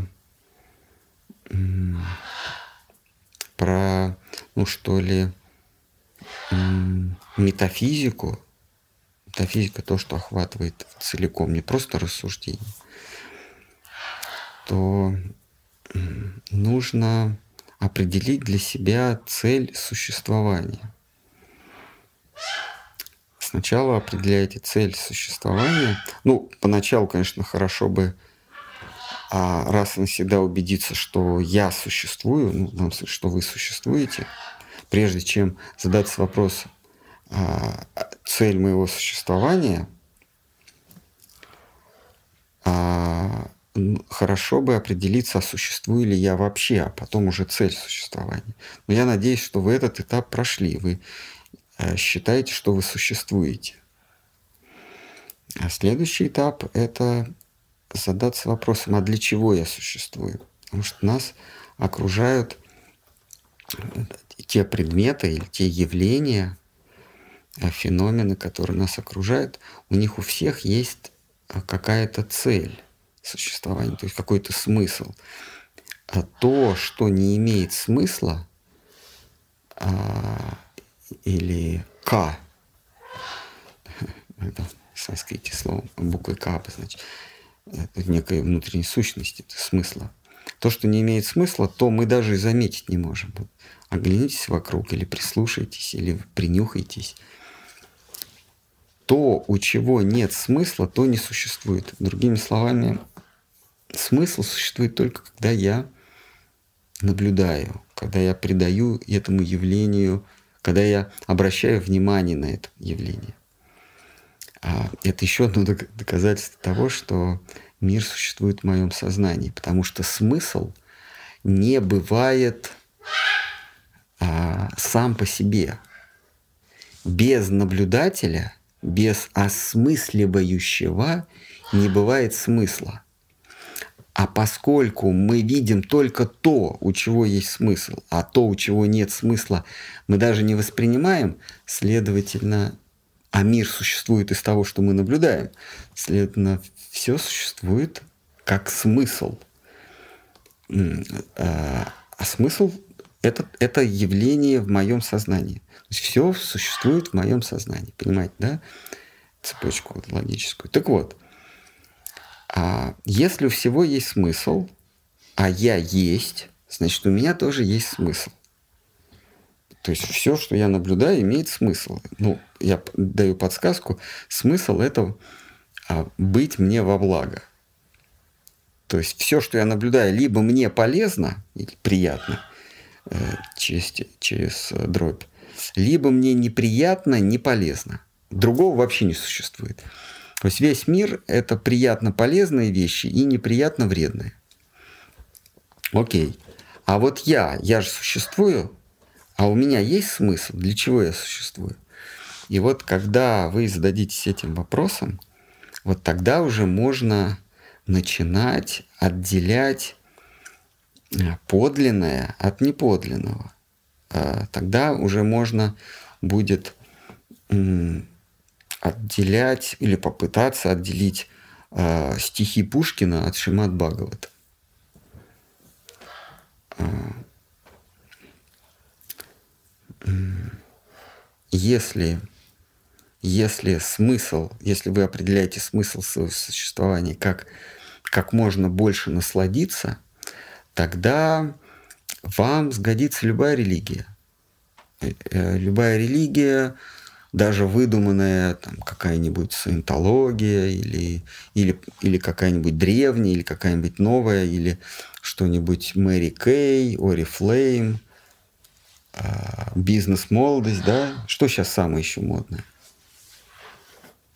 А, вот, ну, неважно, ну, некая доктрина. Если, если смысл это наслаждаться, дальше вы, конечно, определитесь, каким образом наслаждаться. Если, например, как можно вкуснее есть, то есть всякие инстаграм-гуру, которые вам выкладывают всякую еду. И такую еду, и всякую еду. Потом нутрологи, диетологи, они вам все расскажут, как много и вкусно есть, и при этом э, не упасть от обжорства. Да? Если э, плотские удовольствия, то есть тоже всякие гуру от, от древней Торы до современных э, мастера пикапа какие-нибудь. Если еще какие-то удовольствия, в общем, вы выберете себе и гуру, и пророка, и священное писание. Правда, сейчас священное писание в основном ушли в Инстаграм или в Твиттер, или как это, вот где короткие такие ролики, как это называется? А, Инстаграм, да? ТикТок, да. Там гуру, там они, значит, э, с толстыми, с круглыми попами, они рассказывают, как лучше всего наслаждаться этой жизнью. Ну, там они вот так вот в этих, в этих шортс. А, вот. Но если вдруг каким-то образом а, вы подумаете, что цель моего существования – это не удовольствие в разных его а, проявлениях, а служение, служение истине, преданность, преданность красоте, тогда а, по моему мнению, другого выбора у вас нет, кроме как принять Шимат Бхагаватам. Потому что Шимат Бхагаватам с самого начала провозглашает цель э, существования всякого субъекта, всякого живого существа – это э, быть очарованным э, красотой э, играющего играющего абсолюта. А, а, а, песень прекрасной реальности, как-то Шиткар Махараджа называется. Если вы хотите преследовать а, или бежать за вечно влекущей и увлекающейся красотой, то Шимат Бхагаватам – это истинное писание для таких. Если, для, если цель вашего существования а, потребли, потреблять, эксплуатировать, то тут огромный спектр. В зависимости от задачи вы можете найти любую религию, любую, любую доктрину. Если цель ваша перестать существовать как средство избавить, избавления от страданий, ну, тоже есть соответствующие писания и мудрости. Ну, буддизм – это то, что лежит на поверхности, а так любая мудрость, которая призывает к свободе, любая доктрина, призывающая к свободе, позволяет осуществить эту задачу. Но тогда в вашем в этом, в этом случае получится, что цель существования – это перестать существовать. А, как гласит и, и, греки, и греки, я не помню, кто говорил, а, сейчас не буду врать, а, а, а, а Сократ в, в диалоге, по-моему, в, в Тимее, он говорит, что цель чего-то не может быть его противоположность. Ну, то есть цель существования не может быть несуществование. А, цель свободы не может быть не свобода. Цель не свободы не может быть свобода. Должна быть какая-то цель. А Вайшнавы говорят, цель – это счастье. Счастье, которое не отрицает ни свободу, ни не свободу. А, а то, в чем цель существования, а, то есть, понимаете, наше существование, оно, оно имеет две фазы. Мы можем находиться в двух режимах, либо порабощенном, либо в свободном. Одно отрицает другое. Если ты свободен и не порабощен, ну, ты одинок. Если ты порабощен, ты не одинок, но ты порабощен. То есть, если ты не одинок, то ты порабощен. И только счастье или любовь объединяет в себе и свободу, и а, не одиночество. Вот это Вайшнава произ... А, провозглашают как истинная религия, поиск того, кто даст вам бесконечную свободу, потому что он сам свободен, и при этом не, не сделает вас одинокими. Это, это любовь. Ты не свободен, но ты и не порабощен. Ты не одинок, но ты свободен.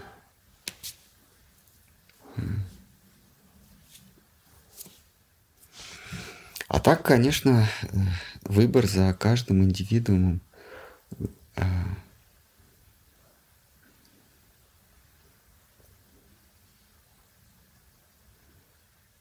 Почему мы выбираем Бхагавадгиту? Потому что а, автор, ну не автор, а один из, из а, участников этой беседы, Кришна, он говорит, отвечая на вопрос, на самый главный вопрос своего собеседника, а в чем мой долг? Понимаете, это книга о том, что делать, как поступать, как, другими словами, как поступать правильно. Ведь а, Бхагавадгита начинается со слов Дхарма Кшетра Курукшетра. Мы, а, так, метафизический смысл этого дхарма кшетра, поле долгов. Мы оказались вот на этой стезе, мы оказались в мире, где мы всем что-то должны. А вступая в отношения с кем-то, мы унаследуем должествование. Если передо мной начальник, значит, я ему что-то должен. Если передо мной подчиненный, я ему тоже что-то должен. Если передо мной супруг, супруга, дети, родители, а, друзья, враги, мы все связаны некими узами. Мы вступаем в этот мир дхармы, мир уз, мир долга. И Арджуна, он оказывается, с чего начинается диалог, Арджуна оказывается в ситуации, когда ему как откровение приходит – что а, мы должны очень многим, в том числе и предкам, то есть, когда мы следуем каким-то традициям, это значит, мы отдаем долг предкам. Они там что-то придумали, например, ходить с этими, с длинными пейсами, или наоборот, брить себе, э, э как у, у католиков, да, они бреют себе макушку, а вайшнавы, наоборот, все бреют, кроме хвоста. Это, это долг предкам ну, долг или так основателем традиций. И вот Арджуна говорит, а, Кришна, получается, что я один, а у меня очень много форм долга. Так какой мне из, выбрать долг? Когда а, все формы долга а, гармонично а, сосуществуют друг с другом. Когда, например, долг перед тещей не противоречит долгу перед э, женой. А когда противоречит, что делать? Э, я, больше, э, я больше обязан теще или жене? Там, или, например, долг перед одним сыном и долг перед другим сыном. А они же просят от меня разное, там, или внуком, например, долг перед внуком и долг перед сыном. Вот Арджуна говорит, я, оказывается, для меня, говорит, для меня а, небо было ясно, мне все было понятно, как, как себя вести в этом мире.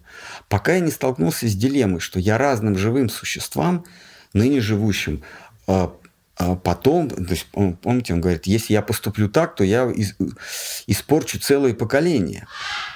То есть перед ныне живущими, причем их разные, э, разные эти живущие, перед когда-то жившими и, и когда-нибудь будущими, э, э, этот долг у меня разнится. И какой из них мне выбрать? вот Арджуна спрашивает, по какому пути идти? Кому я больше всего должен? Это вопрос вопросов. Мы, каждый из нас так или иначе этот вопрос себе задает а что же делать, как поступать. И вот этот весь диалог, собственно, это перебирание разных форм долга, перебирание разных целей и способов их достижения. А в конце Кришна отвечает, а вообще у тебя нет никакого долга, кроме как долга передо мной, перед, перед, э, перед э, твоим господином. Э, если мы под Кришной понимаем как, как средоточение абсолютной красоты, то мы читаем, что у нас, у живых существ, нет никакого долга, кроме как искать красоту, счастье. То есть, то есть долг перед красотой. Все остальное это временно. Оно приходит и уходит. Мы рождаемся в течение жизни мы то этому должны, то этому должны. Сначала мы родителям, потом э, друзьям, потом детям, внукам. У нас много всяких долгов. Но Кришна говорит, все это несущественно. Это будет смыто волной времени. В следующей жизни ты родишься, у тебя будет новый набор а, должников и кредиторов. Потом еще новый набор. И все, все это будет повторяться и повторяться. Но долг передо мной – как абсолютной красотой у тебя будет всегда и был всегда. Другими словами, Кришна говорит, «А, оставь все виды долга, ты никому ничего не должен. Если ты ищешь красоту, если ты, если ты обретаешь счастье в поиске красоты, ты никому ничего не должен. Счастливые никому ничего не должны. Вот это главная заповедь. И, по-моему, это выделяет э, Бхагавадгиту среди прочих э, мудрствований. Э, землю населяли и небеса населяли много-много мудрых э, э, существ, у которых мы можем подчеркнуть э, знания, много полезного. Но только Бхагавадгита говорит о том, что ты никому ничего не должен, если ты устремился на поиски красоты. А, и это э, выделяет Бхагавадгиту среди прочего. Поэтому мы Бхагавадгиту, поэтому мы Бхагавадгиту а, принимаем как высшее писание, а не потому что какой-то политик по имени Кришна Васудева, у него фамилия был, была Васудев, ну, потому что какой-то политик по имени Кришна поговорил с каким-то военачальником по имени Арджуна. И сущностно мы выбираем Бхагавадгиту. А Бхагавата мы выбираем, потому что там, собственно, описаны черты, признаки вот этой самой абсолютной красоты. Что, оказывается, она не просто какое-то изваяние, что-то в нашем понимании красота это что-то такое, что мы можем сканировать своими глазами, красиво, некрасиво. А она движется, она вечно играет, и она никому ничего не должна. А она, она плюет на все нормы морали, все нормы нравственности ради достижения собственных, собственного блаженства. И те, кто хотят ей услужить, те, кто хотят им быть блаженством для красоты, они тоже не связаны никакими нормами религиозными, нравственными, гуманными и прочее.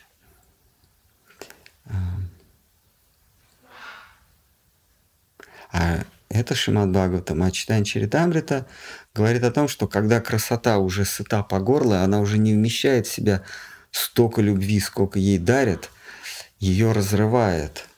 И она сошествует в этот мир и начинает эту любовь, прему раздавать другим. Потому что бесконечность же, она не резиновая, она не может в себя вместить даже любви одной, преданной ему, э, преданной ему существа. Не говоря уже их там бесконечное количество. Даже любви одной, она, это бесконечная красота не может э, вместить, и поэтому раздает всем, кому не попадя. Хотя бы, хотя бы, чтоб капельку. Ну что, есть, может, кто-то хотел надуть щеки. В переносном смысле, конечно, надо устраивать лягушечий концерт.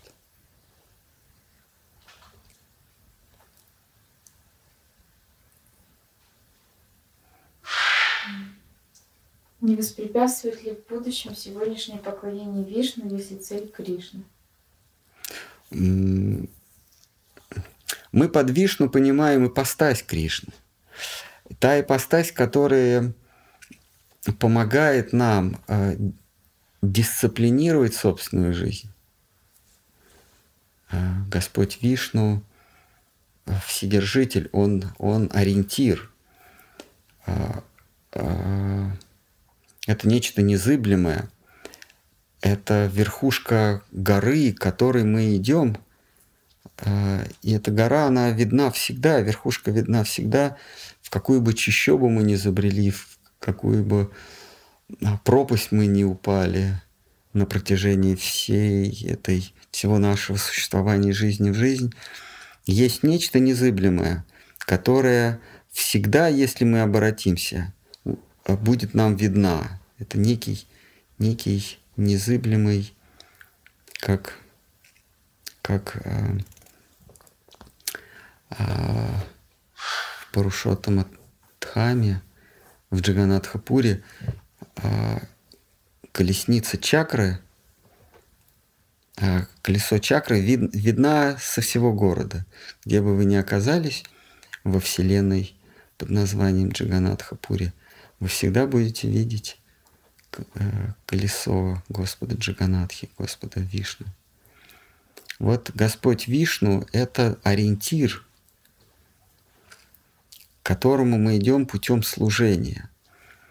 Но на каком-то этапе э, Господь Вишну отступает, Он растворяется, и мы можем видеть за Ним э, Кришну, потому что Кришна, Он,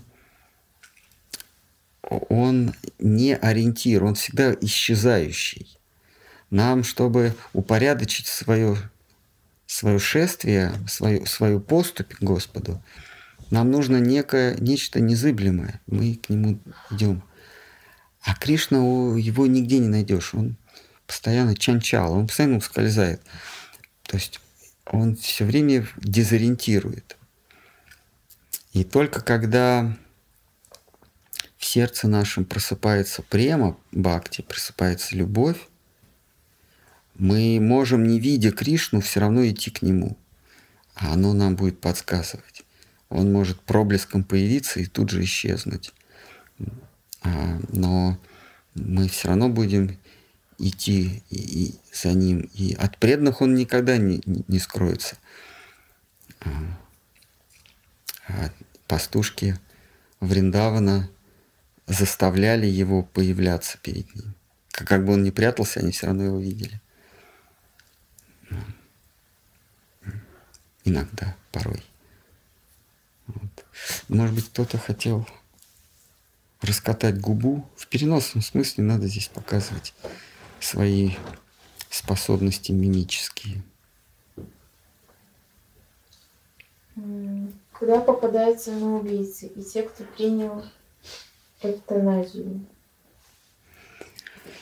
Они попадают... А, да, я сейчас говорю о, о том, что гласят э, вайшнавские источники. Вам другие, э, другие религиозные доктрины про другое расскажут. Значит, эти, существа, эти люди, они долгое время за то, что само, э, не дождавшись естественного конца, покончили с собой, отказались от человеческого тела. То есть они убили человеческое тело. Это довольно большой грех убить человека, в том числе, и, то есть не, не убить человека, а лишить душу человеческого тела, это довольно большой грех, потому что человеческое тело это на полшага от гола. Это, как Шхарм Хараш говорит, это почти что ты забил гол, потому что в человеческом теле можно достичь мукти, освобождения.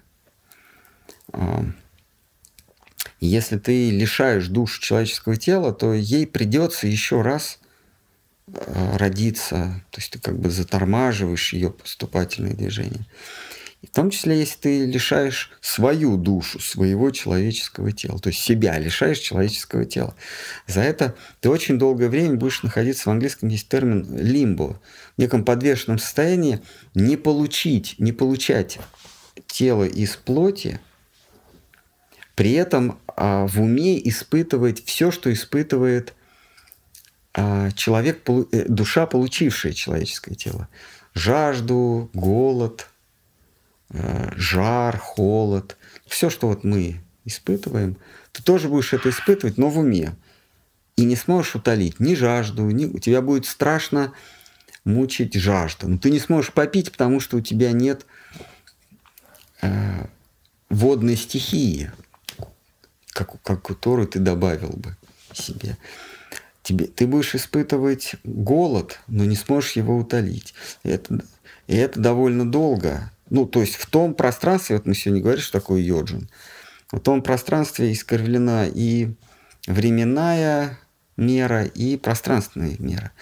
Долго в нашем понимании может быть там, долю секунды, но там, в том мире, это могут длиться миллионы лет по ощущениям, потому что все же есть ощущение, это, это расстояние между состояниями.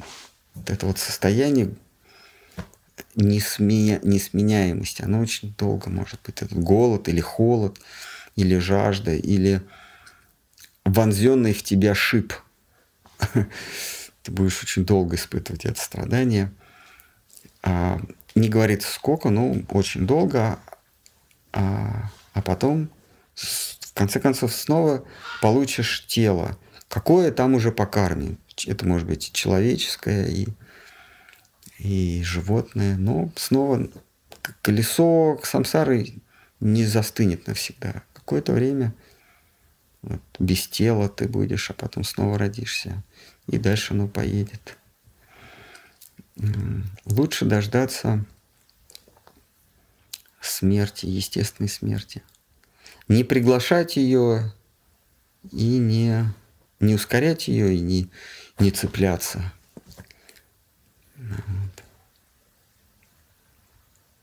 Не цепляться, как некоторые правители цепляются за, эту, за этот кусок мяса. Смешные. Думают, что всех смерть настигла, а вот меня точно не настигла. Вот и смерть я, я обведу вокруг пальца. В переносном, конечно, смысле. А вот мы читали накануне про Джару старость и а, Мару смерть. Они, они сестры, по-моему, да? И, или одна приемная дочь. Ну, в общем, в каком-то родстве они находятся. Старость Джара а, и Мара смерть. А, и там и никто еще не обманул. Если Джару ты можешь обмануть, Мару ты никогда не обманешь. А помните, она ходила и хотела замуж выйти. Мы читали, да? И никто ее не брал в жены, потому что все ее боялись. Или это Джара ходила со старости. Ну, кто-то из них. Никак не могла она замуж выйти. Ну, за смерть никто не хотел на смерти жениться или на старости, я не помню. Ну, тут важна мораль. И только кто, кто явился к ней и сказал, ладно, я тебя возьму, но ты будешь у меня не законной женой, а так, когда мне понадобится, понадобятся твои услуги. А. Старость. Старость, да? Как? Старость, да. Старость. Да? немощь. А, немощь. А, а да, немощь. Это... Ан, анга, ангани, по-моему. Я не помню. Да, и стали они кем? Э, дружной шведской э, семьей, да? Немощь, старость и смерть. Да. Вот есть живые существа, которые хотят обмануть их, обмануть эту троицу. Нет, не получится.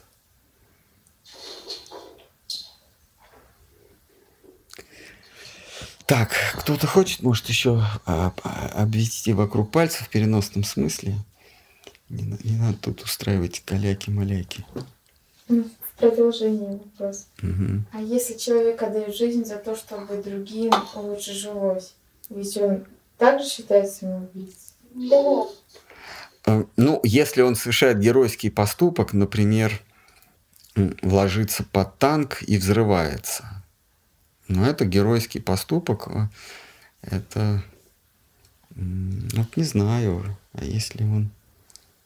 Э, это, не знаю, кстати, интересный вопрос. Тут надо смотреть, самоубийство, самоубийство ли это. Отдает жизнь, например, за чтобы жили другие, да? Не знаю, может быть, это не, не относится к самоубийству, а это во благо других. Вот есть одна история про царя Ними, по-моему, его звали, когда боги решили проверить его, а, его щедрость. И а, они они оборачивались, кто-то голубкой стал просить еды. А, там, значит, он совершил, он устроил пир, и когда все, вся еда закончилась, то пришел какой-то зверь и сказал, я тоже голоден. Царь должен... В царстве не должно быть голодных. За это, за, за это отвечает царь. И он тогда стал срезать себя куски плоти, а тому все меньше, а тому все мало и мало.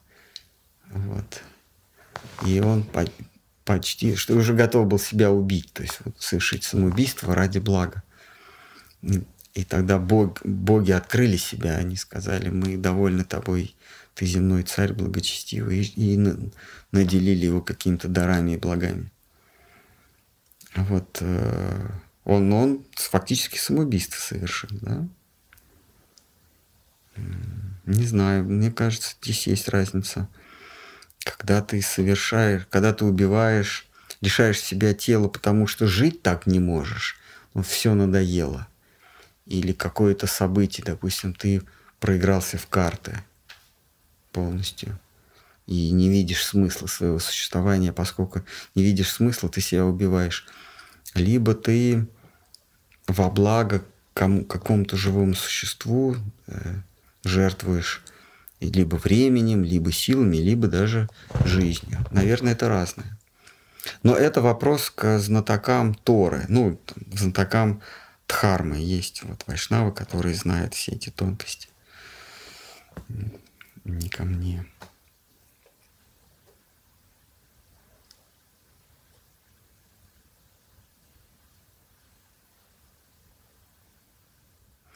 Может, кому-то начхать переносном смысле не надо здесь устраивать.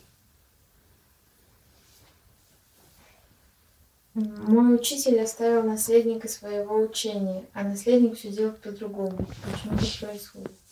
Я не знаю. Это надо выяснять, что же он оставил, кто учитель, что он оставил наследство.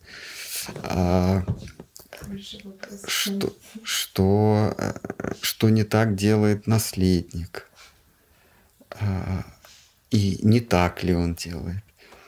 это надо вам обратиться к хранителю традиции.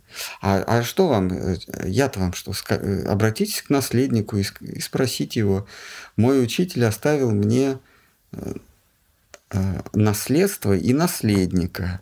Вот почему вы, наследник, делаете все не так? В моем понимании, вы должны все делать ради меня, а в вашем понимании вы должны все делать ради себя. Почему такое? такая несправедливость? Почему вы не живете ради меня, ради моего блага?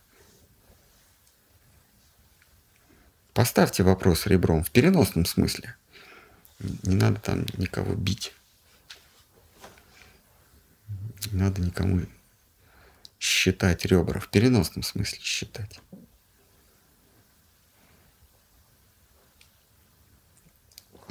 Ну что, может, тут кому-то хочет намылить шею? В переносном смысле, конечно, вот здесь устроить банный день.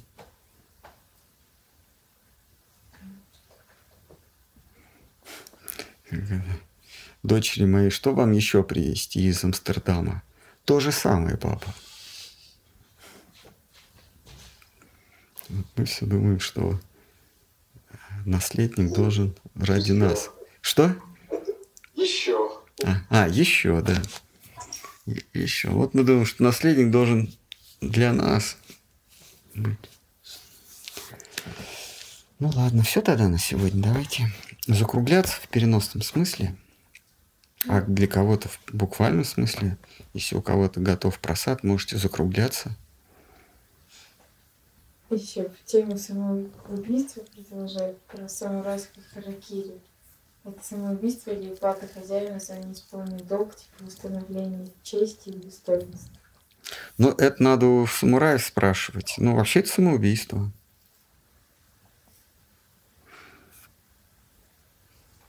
Хорошо. А в Бхакова там кроме Юджина есть какие-то миры, которые можно?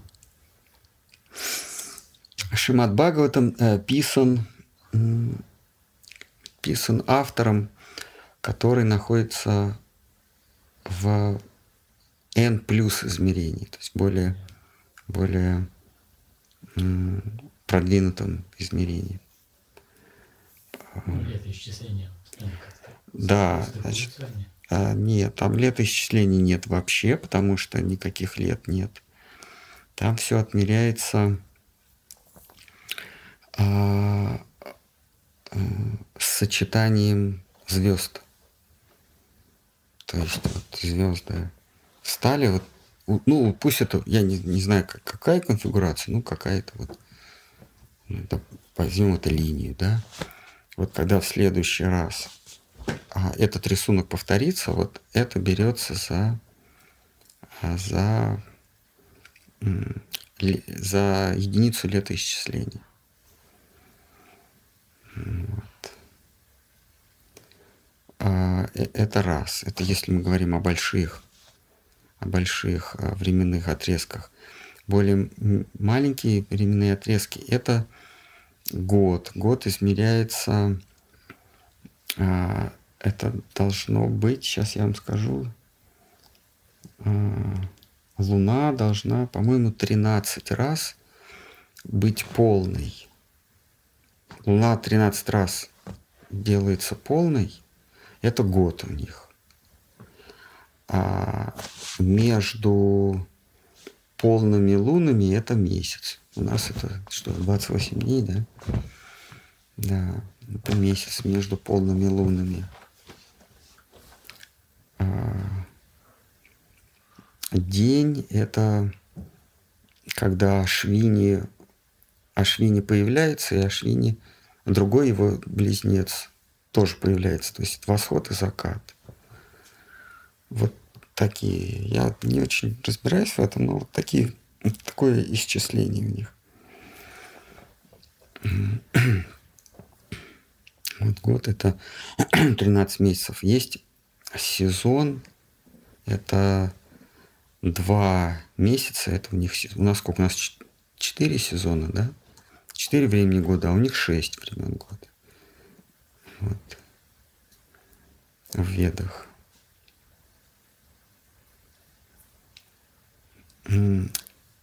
Но в целом там пересекается временное и пространственное. Вот как мы говорим, световой год. Это э, исчисление, это временной, э, временная, э, длина времени или длина э, расстояния, световой год. Это свет, который проходит, это расстояние, которое проходит свет за один год. Поэтому можно э, световой год считать и мерой времени, и мерой расстояния. Вот йоджин это примерно так же.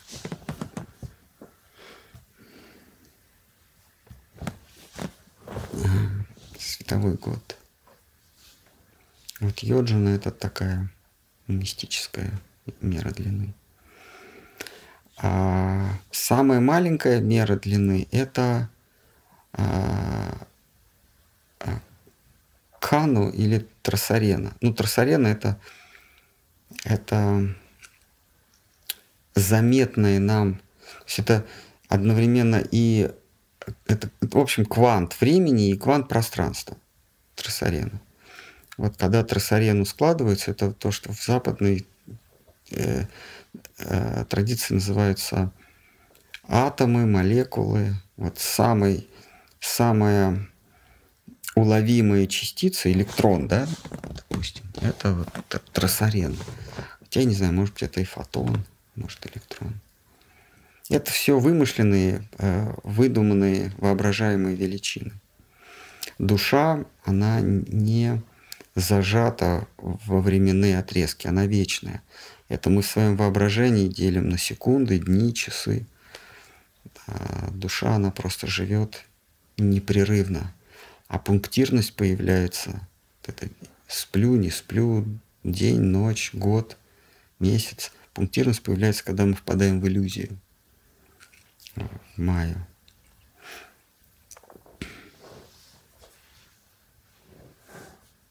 Как вот знаменитый, самый знаменитый эксперимент физики, который поменял вообще все представление об окружающем мире. Это эксперимент с двумя щелями, вот этот, интерференционная картина. Когда мы,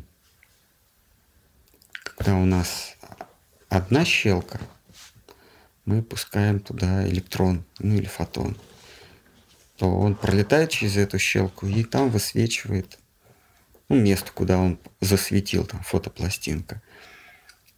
А, это нормально, да. А если мы делаем вторую рядом прорезь, и мы электрон пускаем в одну из щелок, то там появляется несколько областей засвеченности.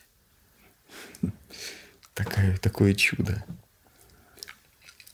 Ну, мы говорили, да, если вот шарик кинуть в вот мы берем щелку, да, кидаем шарик туда. И какие-то шарики отскакивают, а какие-то пролетают в эту щелку. И, и там, допустим, у нас какой-нибудь гипс мягкий. Туда вот шарик этот попал, отскочил, ну, осталась лунка его, да? Понятно. Это понятно. Теперь мы берем вторую прорезь делаем.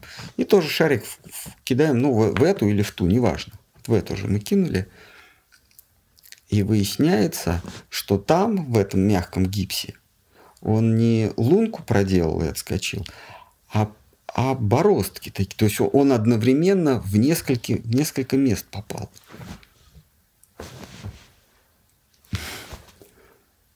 Это по поводу, это как бы, возвращаясь к вопросу, считаете вы ли аминокислоты, там это, я не то, что аминокислоты, я даже не, не считаю, что предметы существуют.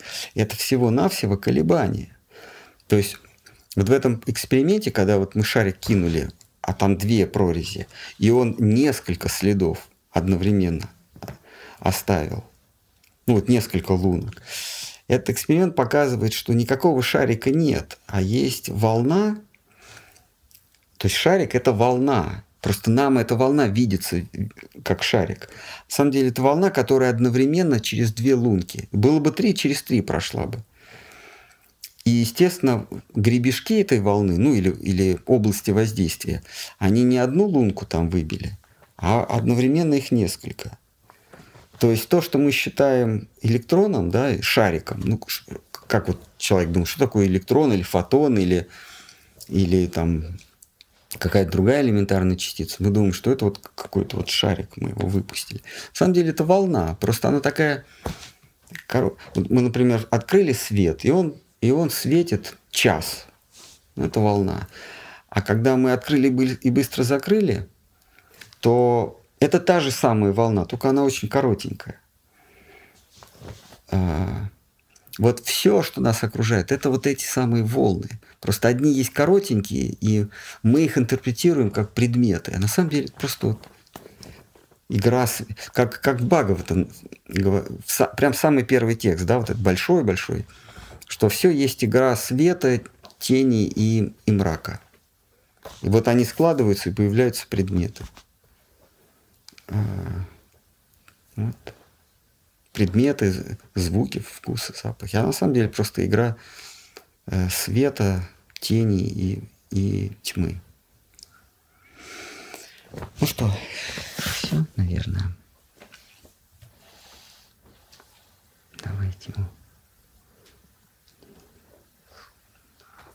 Вопросы появились, но на потом. Вопросы? По поводу «докажите, что мир». Помните, там был вопрос? Можете разжевать, что мир существует в сознании. Этот вопрос, да? Нет, можно, но для этого надо просто... Можно в следующий раз. Для этого надо включить совсем усидчивость прям. Прям там надо... Каждая деталь очень важна чтобы, э, чтобы доказать, что мир есть. Мир существует в сознании только. Да, какой вопрос? Мукти, освобождение, это выход из круга сансары? Да. Когда попадает душа после мукти? Боги, слуги Кришны когда-то вышли из круга сансары? Боги нет, они по-прежнему в круге самсары, только они на э, верхних ярусах. А, если смотрели фильм «Платформа», вот там верхние этажи – это вот боги, когда им Смотрели, да? Когда им вот достается вот самое изысканное. Помните, там кухня. Такая, такая утонченная кухня, что даже если волосок попадет э, в блюдо, там человека что, не свергают, да, или, ну, в общем, его как-то наказывают, да. А помните, там на средних, на средних ярусах, там не то, что волосок, они там едят, убивают друг друга, друг друга едят еще. А вот на самых первом, на самом первом ярусе там все должно быть идеально. Вот боги это те, кто в верхнем ярусе или в верхних ярусах а, а, а, мироздания. Кто там у нас? Брахма, восемь богов, семь риши, и так далее, и так далее, пока мы не доходим до среднего. Это какое-то... Сколько там было? 250? Ну, что-то. Что-то так. 250. Нет, нет, нет, 250. Потом они, и потом они ушли в этот подземный гараж, да? Вот.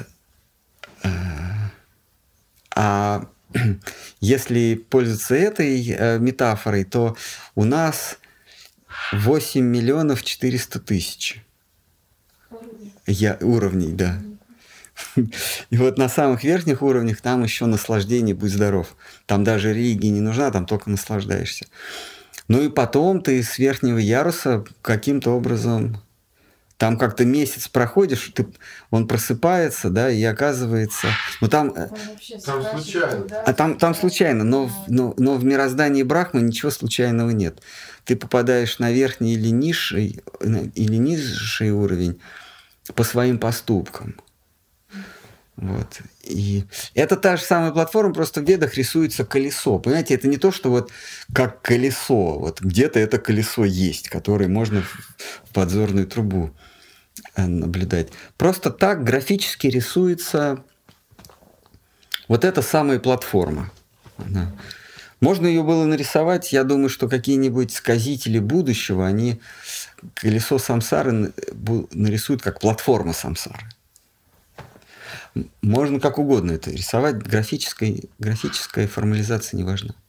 Колесо, потому что замкнуто. Наверное. Ну, просто это удобно. И потом привыкли. Колесо самсары.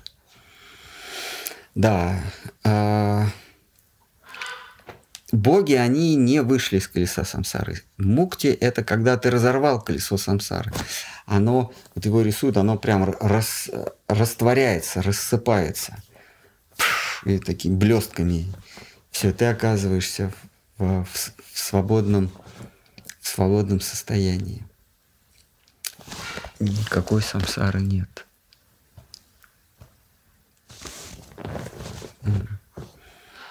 А, Из колеса самсары выходят те, кто возвращаются в Брахмаджьоти. Это, это слой света, где нет форм, где нет полутонов, нет теней, нет мрака. Совершенный свет. Где сознание едино, нет индивидуума. Либо э, свободу обретают те, кто минует этот слой свободы, вот этого слой света, пласт света, и оказываются в мире форм, опять таких полутонов условно, в мире, из которого э, э, вот этот самый свет и исходит. А вот наши учителя рисуют такую метафору, что вот вы оказываетесь в комнате залитой или в пространстве залитой светом. И вы идете, идете, пытаетесь найти, откуда этот свет исходит. И, и в конце концов вы приблизитесь к лампочке.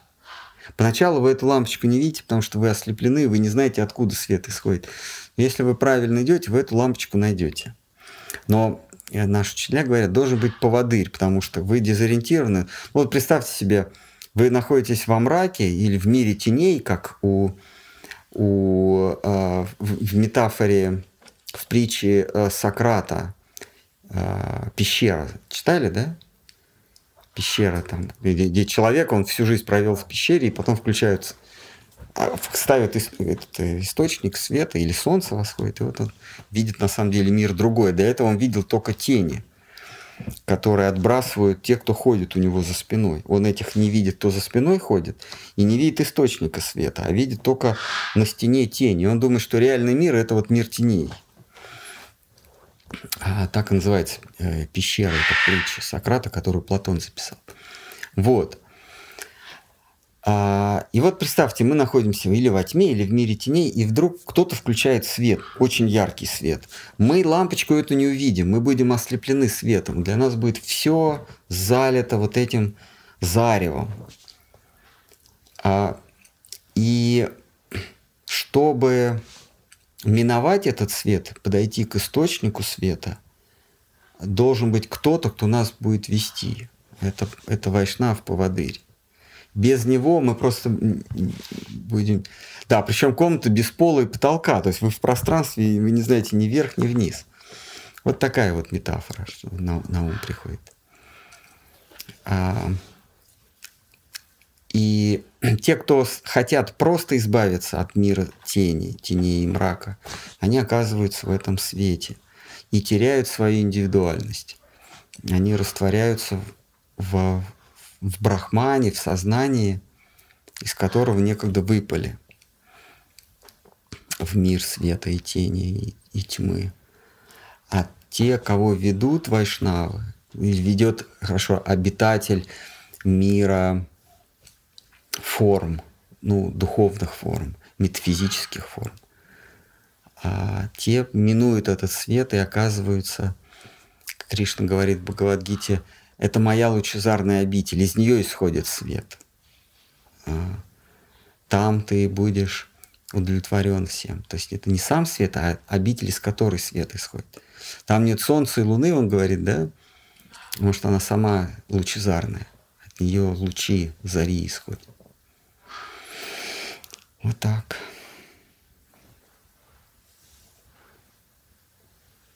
Ну что, давайте.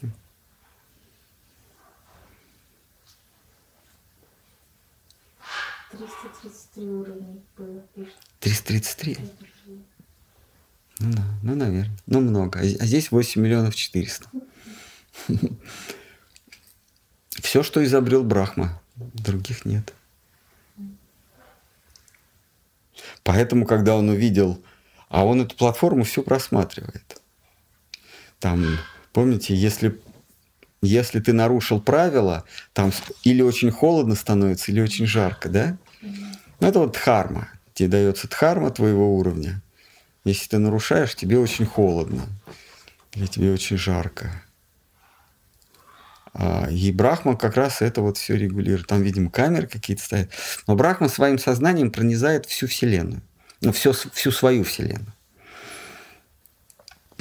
А, и вот когда в его Вселенной вдруг оказался кто-то, которого он не замышлял, а, помните, Кришна появился. Вот он тогда, так, а это откуда? То есть некое существо, которое ни в один из 8 миллионов 400 тысяч не попадает. Ну, рушит все. То есть Брахма хочет ему сделать... А, Индра. А, и Брахма тоже. Он украл же, помните? С его уровня у Кришны он украл... Ну, платформа с едой не появилась. А, а у того пир горой все равно. Помните, он э, так сделал, что проскочил этот поднос с едой. А те, пожалуйста, пируют себе, как ни в чем не бывало. Эм, и пастушки, и телята, и родители, и, все, и коровы, и все, кто хочет. А Индра, он э, решил и суровее, что он стал э, вот это инородца, вот этого затапливать водой. Эм, обычно это проходит. А, э, это срабатывает. А здесь он взял и поднял э, на левой руке холм Гвардхан. И никого не затопил. Платформа оказалась бессильной. И Индра, конечно, будучи богом, он, конечно, додумался, пришел, э, спустился на эту платформу с дарами и попросил прощения. А святая наивность, пастухи такие, а в смысле, а что такого?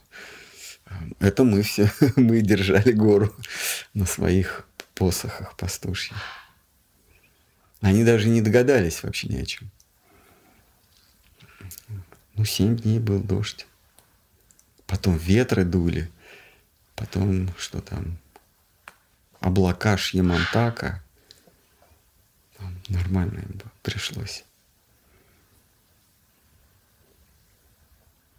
Не, ну это, конечно, спорно, может быть, этого и не было. Гораздо лучше верить в то, что метеорит упал и был всемирный потоп. Ну это же более правдоподобно, да? Летел, летел, летел метеорит, и динозавры погибли. Это же более правдоподобно, да, чем какой-то мальчик в, в, в индийской деревне поднял на мизинце э, гору. Это, в это вообще верить невозможно. Что за бред? А вот метеорит, который упал, это, пожалуйста, это правдоподобно. И все динозавры вымерли, потому что волна три раза обогнула земной шар.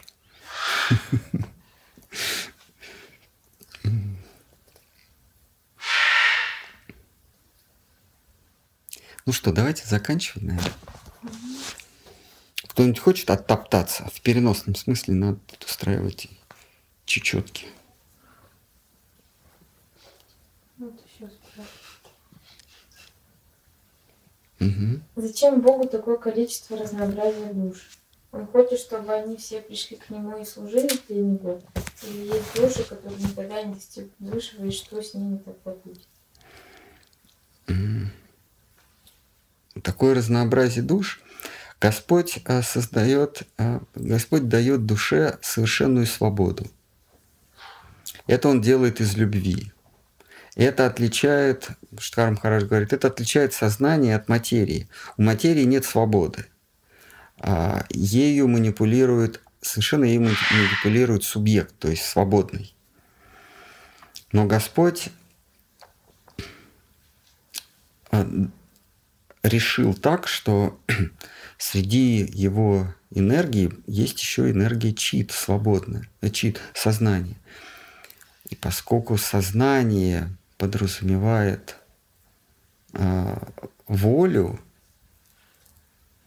то э, к этой воле прилагается свобода. А поскольку прилагается свобода, то а, прилагаются и плоды этой свободы. Каждый по-своему реализует дар свободы. И, соответственно, каждый получает этот дар по-разному. Э, результат этой свободы получает разный. Вот отсюда такое разнообразие живых существ. Потому что изначально одинаковые души по-разному э, реализуют свою свободу. Изначально одинаковые души по-разному реализуют свою свободу, и вот, вот эта вот реализация свободы а, формируется в разные образы.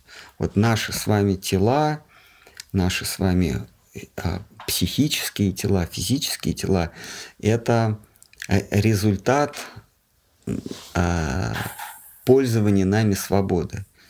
Это, так сказать, силуэт нашей свободы или, или силуэт результатов нашей свободы.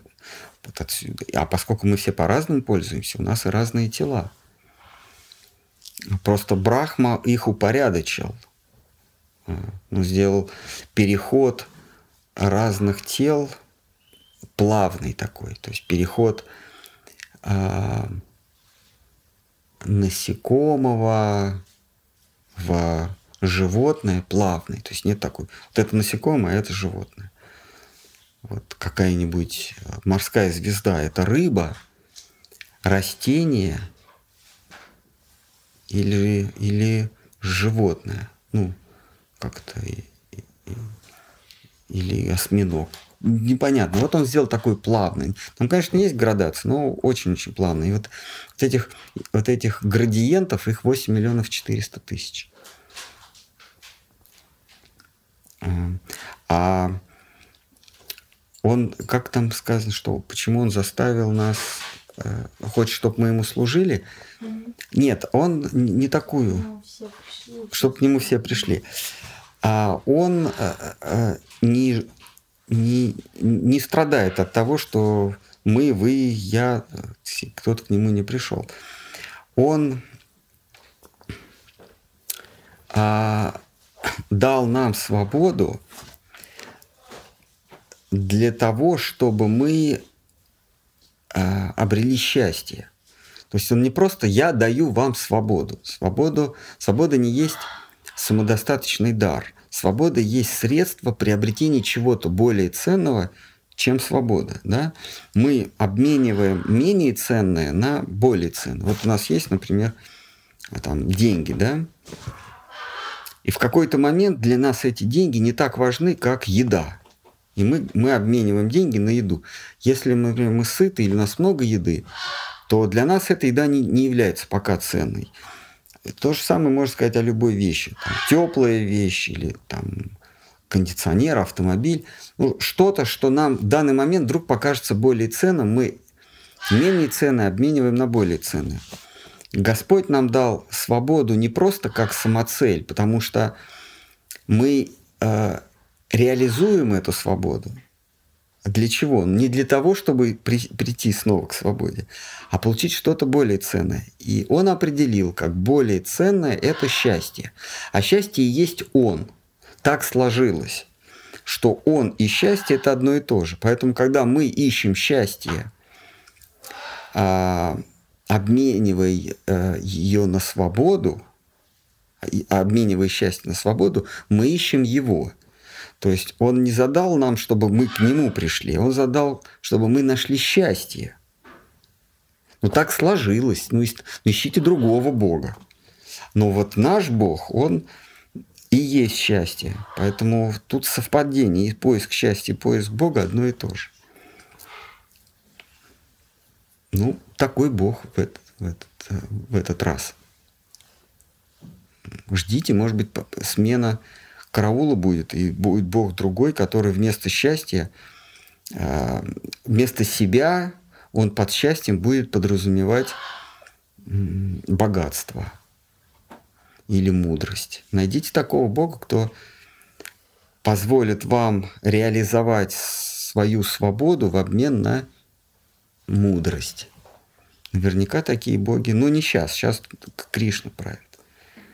Э, Когда-нибудь. Ну дождитесь, как-то перезимуйте, что ли.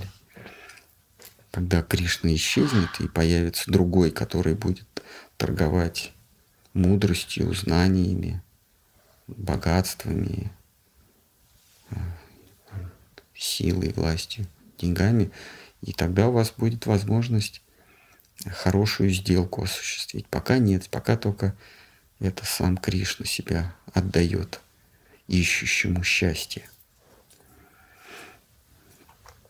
Есть еще может. Но кто-то хочет замять в переносном смысле.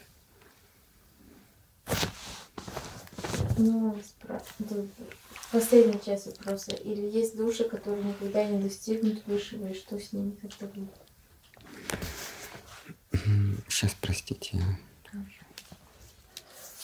Еще раз. Этот человек не сможет за гитой сегодня. Ага. Э, Или есть души, которые никогда его не достигнут. Или есть души, которые никогда его не достигнут. Конечно, они его никогда не достигнут. Что с ними будет? Они растворятся во всеобщем бытии, во, в свете сознания, брахмане.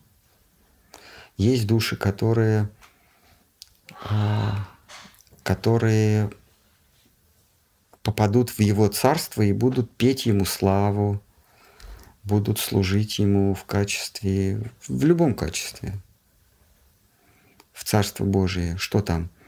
Что там говорят э, христиане? В Царстве Божьем Бог восседает на престоле, от него исходит свет, а за ним рай. И можно в этом, в этом раю вечно петь ему осанну, да, славу, славословить его. А с одной стороны у него сидит один, с другой другой кто-то. Стоят или сидят по правую руку, по левую руку. А, Но в целом там такая лужайка, все хорошо. Все наслаждают. Там и еда есть, и питье. Ну, там собачки бегают. Кошки. И инстасамки ходят. Все как положено. Кто как рисует, а эти вот что рисуют? Мусульмане у них. Гурии, да? 70 миллионов у них или сколько? Вот. В рай, если попадают. Вот так.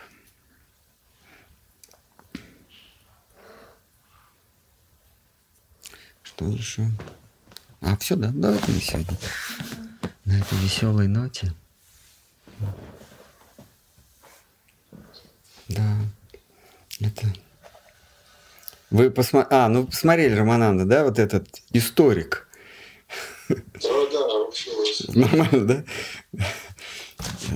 Вот это, это в санскрите лота называется. Такой сосуд. Такая емкость, куда складывают.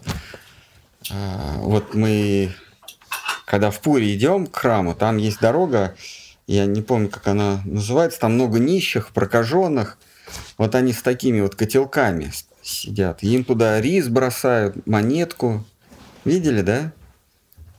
Вот как в, э, э, к дому, с- э, мимо дома э, э, Сарвабаум Батачари, потом где Бакула, где Харидас молился.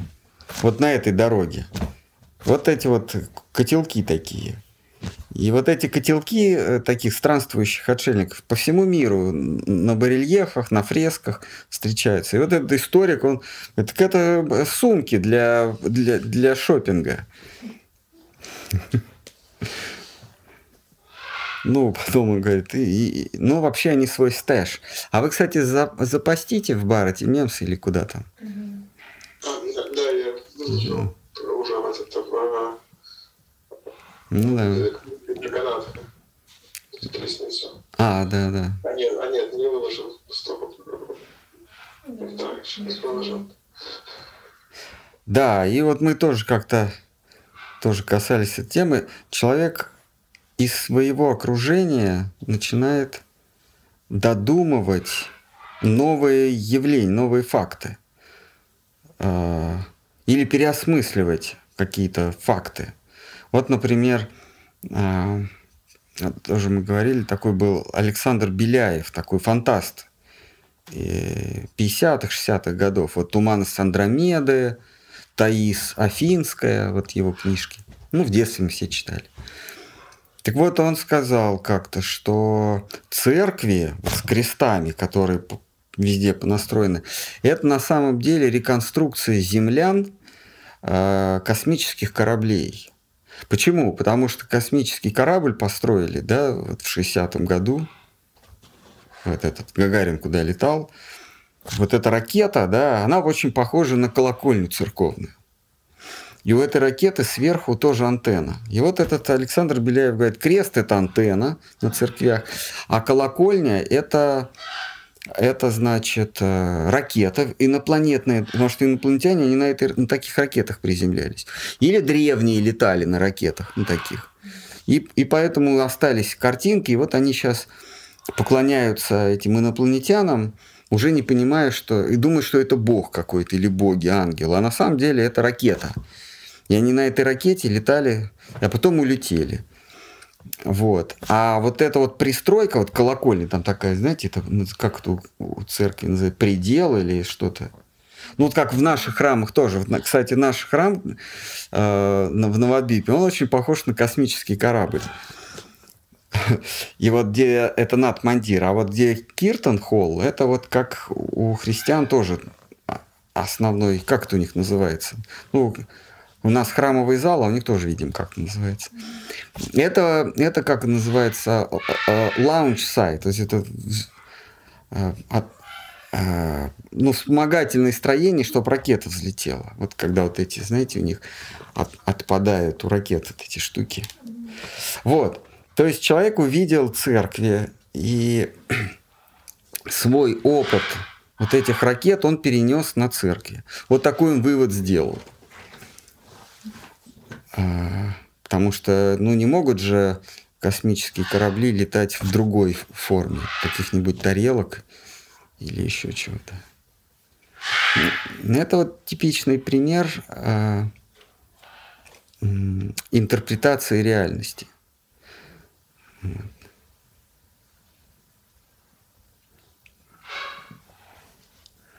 Причем каждый как будто свою линию гнет, которая вообще ничего общего не имеет э, с э, истиной.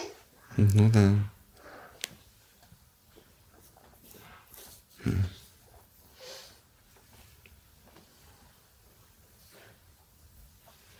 Я всегда, я всегда поражаюсь, вот я иногда вот, там, вижу каких-то людей выступают, они с, с- такой уверенностью, с, с таким выражением лица о чем-то вещают, и ты, ты смотришь, ты, ну, ты думаешь, вот как у человека вообще э, совесть есть, вот, он какую-то дичь вообще гонит. Вы с вами помните, э, ходили на лекцию этот ин- институт, как он назывался? Там лектор был. А в, Лондоне? В Лондоне, да. Где Да, да, consciousness, да, да. Вот тоже там по такую пургу нес. Про создание, что в будущем создадут сознание. Он так доказывал. Ну, Не, это уже сто лет говорят, наверное, после. не, ну он такой, он ученый. Такая паблик lecture такая. Вот-вот обещают э, ну, побороть смерть, вот-вот, болезнь, уже скоро. На Луну и потом полетят. Много чего.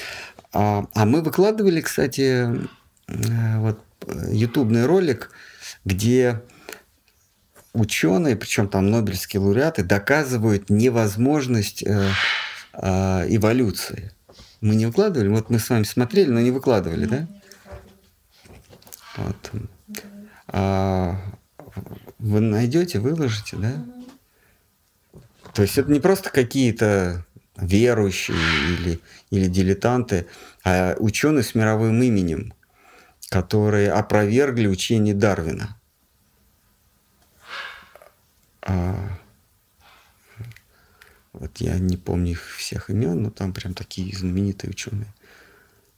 А потом, значит, в комментариях какой-то черт, какой-то там Вася из, из Иркутска прислал ролик, где опровергает их. Ну, что такое?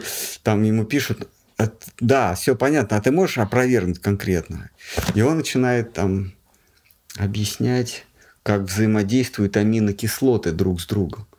Ученые говорят, дело не вот эти вот ученые, которые опровергли, а там среди них Нобелевский лауреат за, по химии или биологии за 2012 год. А вот он, а, он говорит, дело не в том, что как аминокислоты соединяются и появляются новые химические вещества, а в том, что они соединяются механизмами. И он показывает а, бактерию одну, у которой, у которой вместо органов чувств хвостик. Так, ну, в школе мы, знаете, такой хвостик. Она этим хвостиком оборот 3000 оборотов в минуту очень быстро вращает им, и она им чувствует. В общем, для нее мир это вот этот вот кончик этого хвостика. Жгутик, вот это называется. А, и вот она переносит какие-то там э, с помощью механизма, да, и вот этот жгутик, он вращается, там прям под микроскопом показывают реально. Это сам вот этот вот хвостик, и он закреплен на подшипнике. Я это тоже. Смотрели, прям реальный подшипник. Потом там э, э, червячные передачи, вот эти вот шестеренки. Вот это, вот это причем на базовом уровне, э, на, на уровне вот э, этих э, молекул, ну, этих аминокислот, вот самый, самый вот мелкое живое существо. Как, как там, дело не, не в химии, а вот как они сложились, эти механизмы. Да, как компьютер, материнская плата что-то вставляется друг в друга частями, да. Вот. Да. Это не может. Там, они, они же не вырастают. Операционная планка материнскую плату перерасти как-то. Потому что разное вообще. Да, причем, да, если, если говорить об эволюции, то оно одновременно появлялось. А вопрос, а для чего? То есть не жгутик вырос, а сначала механизм, вот этот вот подшипник, там червячные передачи, колесики, они, они собственно, как образовывались и, и для чего? Они, то есть, знали, что когда-то хвостик появится, а хвостик потом постепенно еще нарастает. Они для чего? появлялись. Ведь это бессмысленный механизм, потому что э, теория эволюции подразумевает, что выживают только те, у кого кто более приспособлен. А как при, были приспособлены вот с этой вот с этим колесом непонятным? Или в как попе. Руки, что угодно, или как руки, ноги, да. Сначала как они постепенно, по чуть-чуть там какого-то червяка, да, как вы говорили, это же будет мешать ему. Да, его съедят сразу, или он умрет. Вот а, я сейчас не, не берусь все пересказать, но там прям, ну, он, правда, на английском, но, может быть, есть и на русском его перевод, да? Мы на английском вы смотрели? Мы смотрели на английском. Вы еще титры смотрели. Да, я нашла один. На английском? А, на русском? Отлично. А, как там с чего вдруг рыба вышла. А, а, она же, понимаете, она же вышла не на плавниках, а у нее что-то там уже, ну, плавники стали в ноги переделываться. А для чего в воде? Или она знала, что через миллиард или там сколько миллион лет у нее будут уже ноги, а потом, а потом она станет динозавром, да, который будет прыгать и еще лет... Не, ну там просто... Там, говорится, что если не учитывать механизмы, да, там интересно э, показано, как а, происходит формирование клетки. Там какой-то механизм перено... то есть берет в себя что-то и плывет, преодолевая там какие-то препятствия, и влезает внутрь клетки. Причем это механизм, это не, не про... Да, и там вот это появляется какая-то кислота. Эта кислота не сама влезает, там три барьера, внешние, средние и внутренние. Не просто туда вливается, а это какое-то прям машина транспортное средство да, реально да. прям переносит в кубышке вот эту кислоту, туда залезает, оставляет и вылезает. Это как объяснить с точки зрения эволюции? И для, и для чего она вообще вот, это, вот этот механизм живет?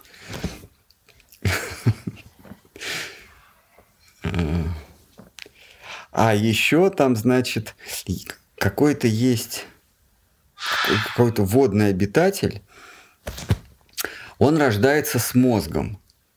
Этот мозг ему нужен для того, чтобы найти что-то съесть или что-то у него там появилось в голове, и когда, да, и, и он эту штуку в голову себе, в, в, для этого ему мозг нужен. Он, значит, внедряет себе в голову, ну, в тот же самый мозг. И ему становится хорошо, и ему мозг уже не нужен, и он свой собственный мозг съедает. И потом живет без мозга. Вот, вот как это с помощью теории эволюции объяснить? Он, э, то есть какие-то поколения наполовину съедали себе мозг. А, а зачем этот мозг вообще появлялся? Неужели нельзя было просто безмозглым родиться и быть все время счастлив?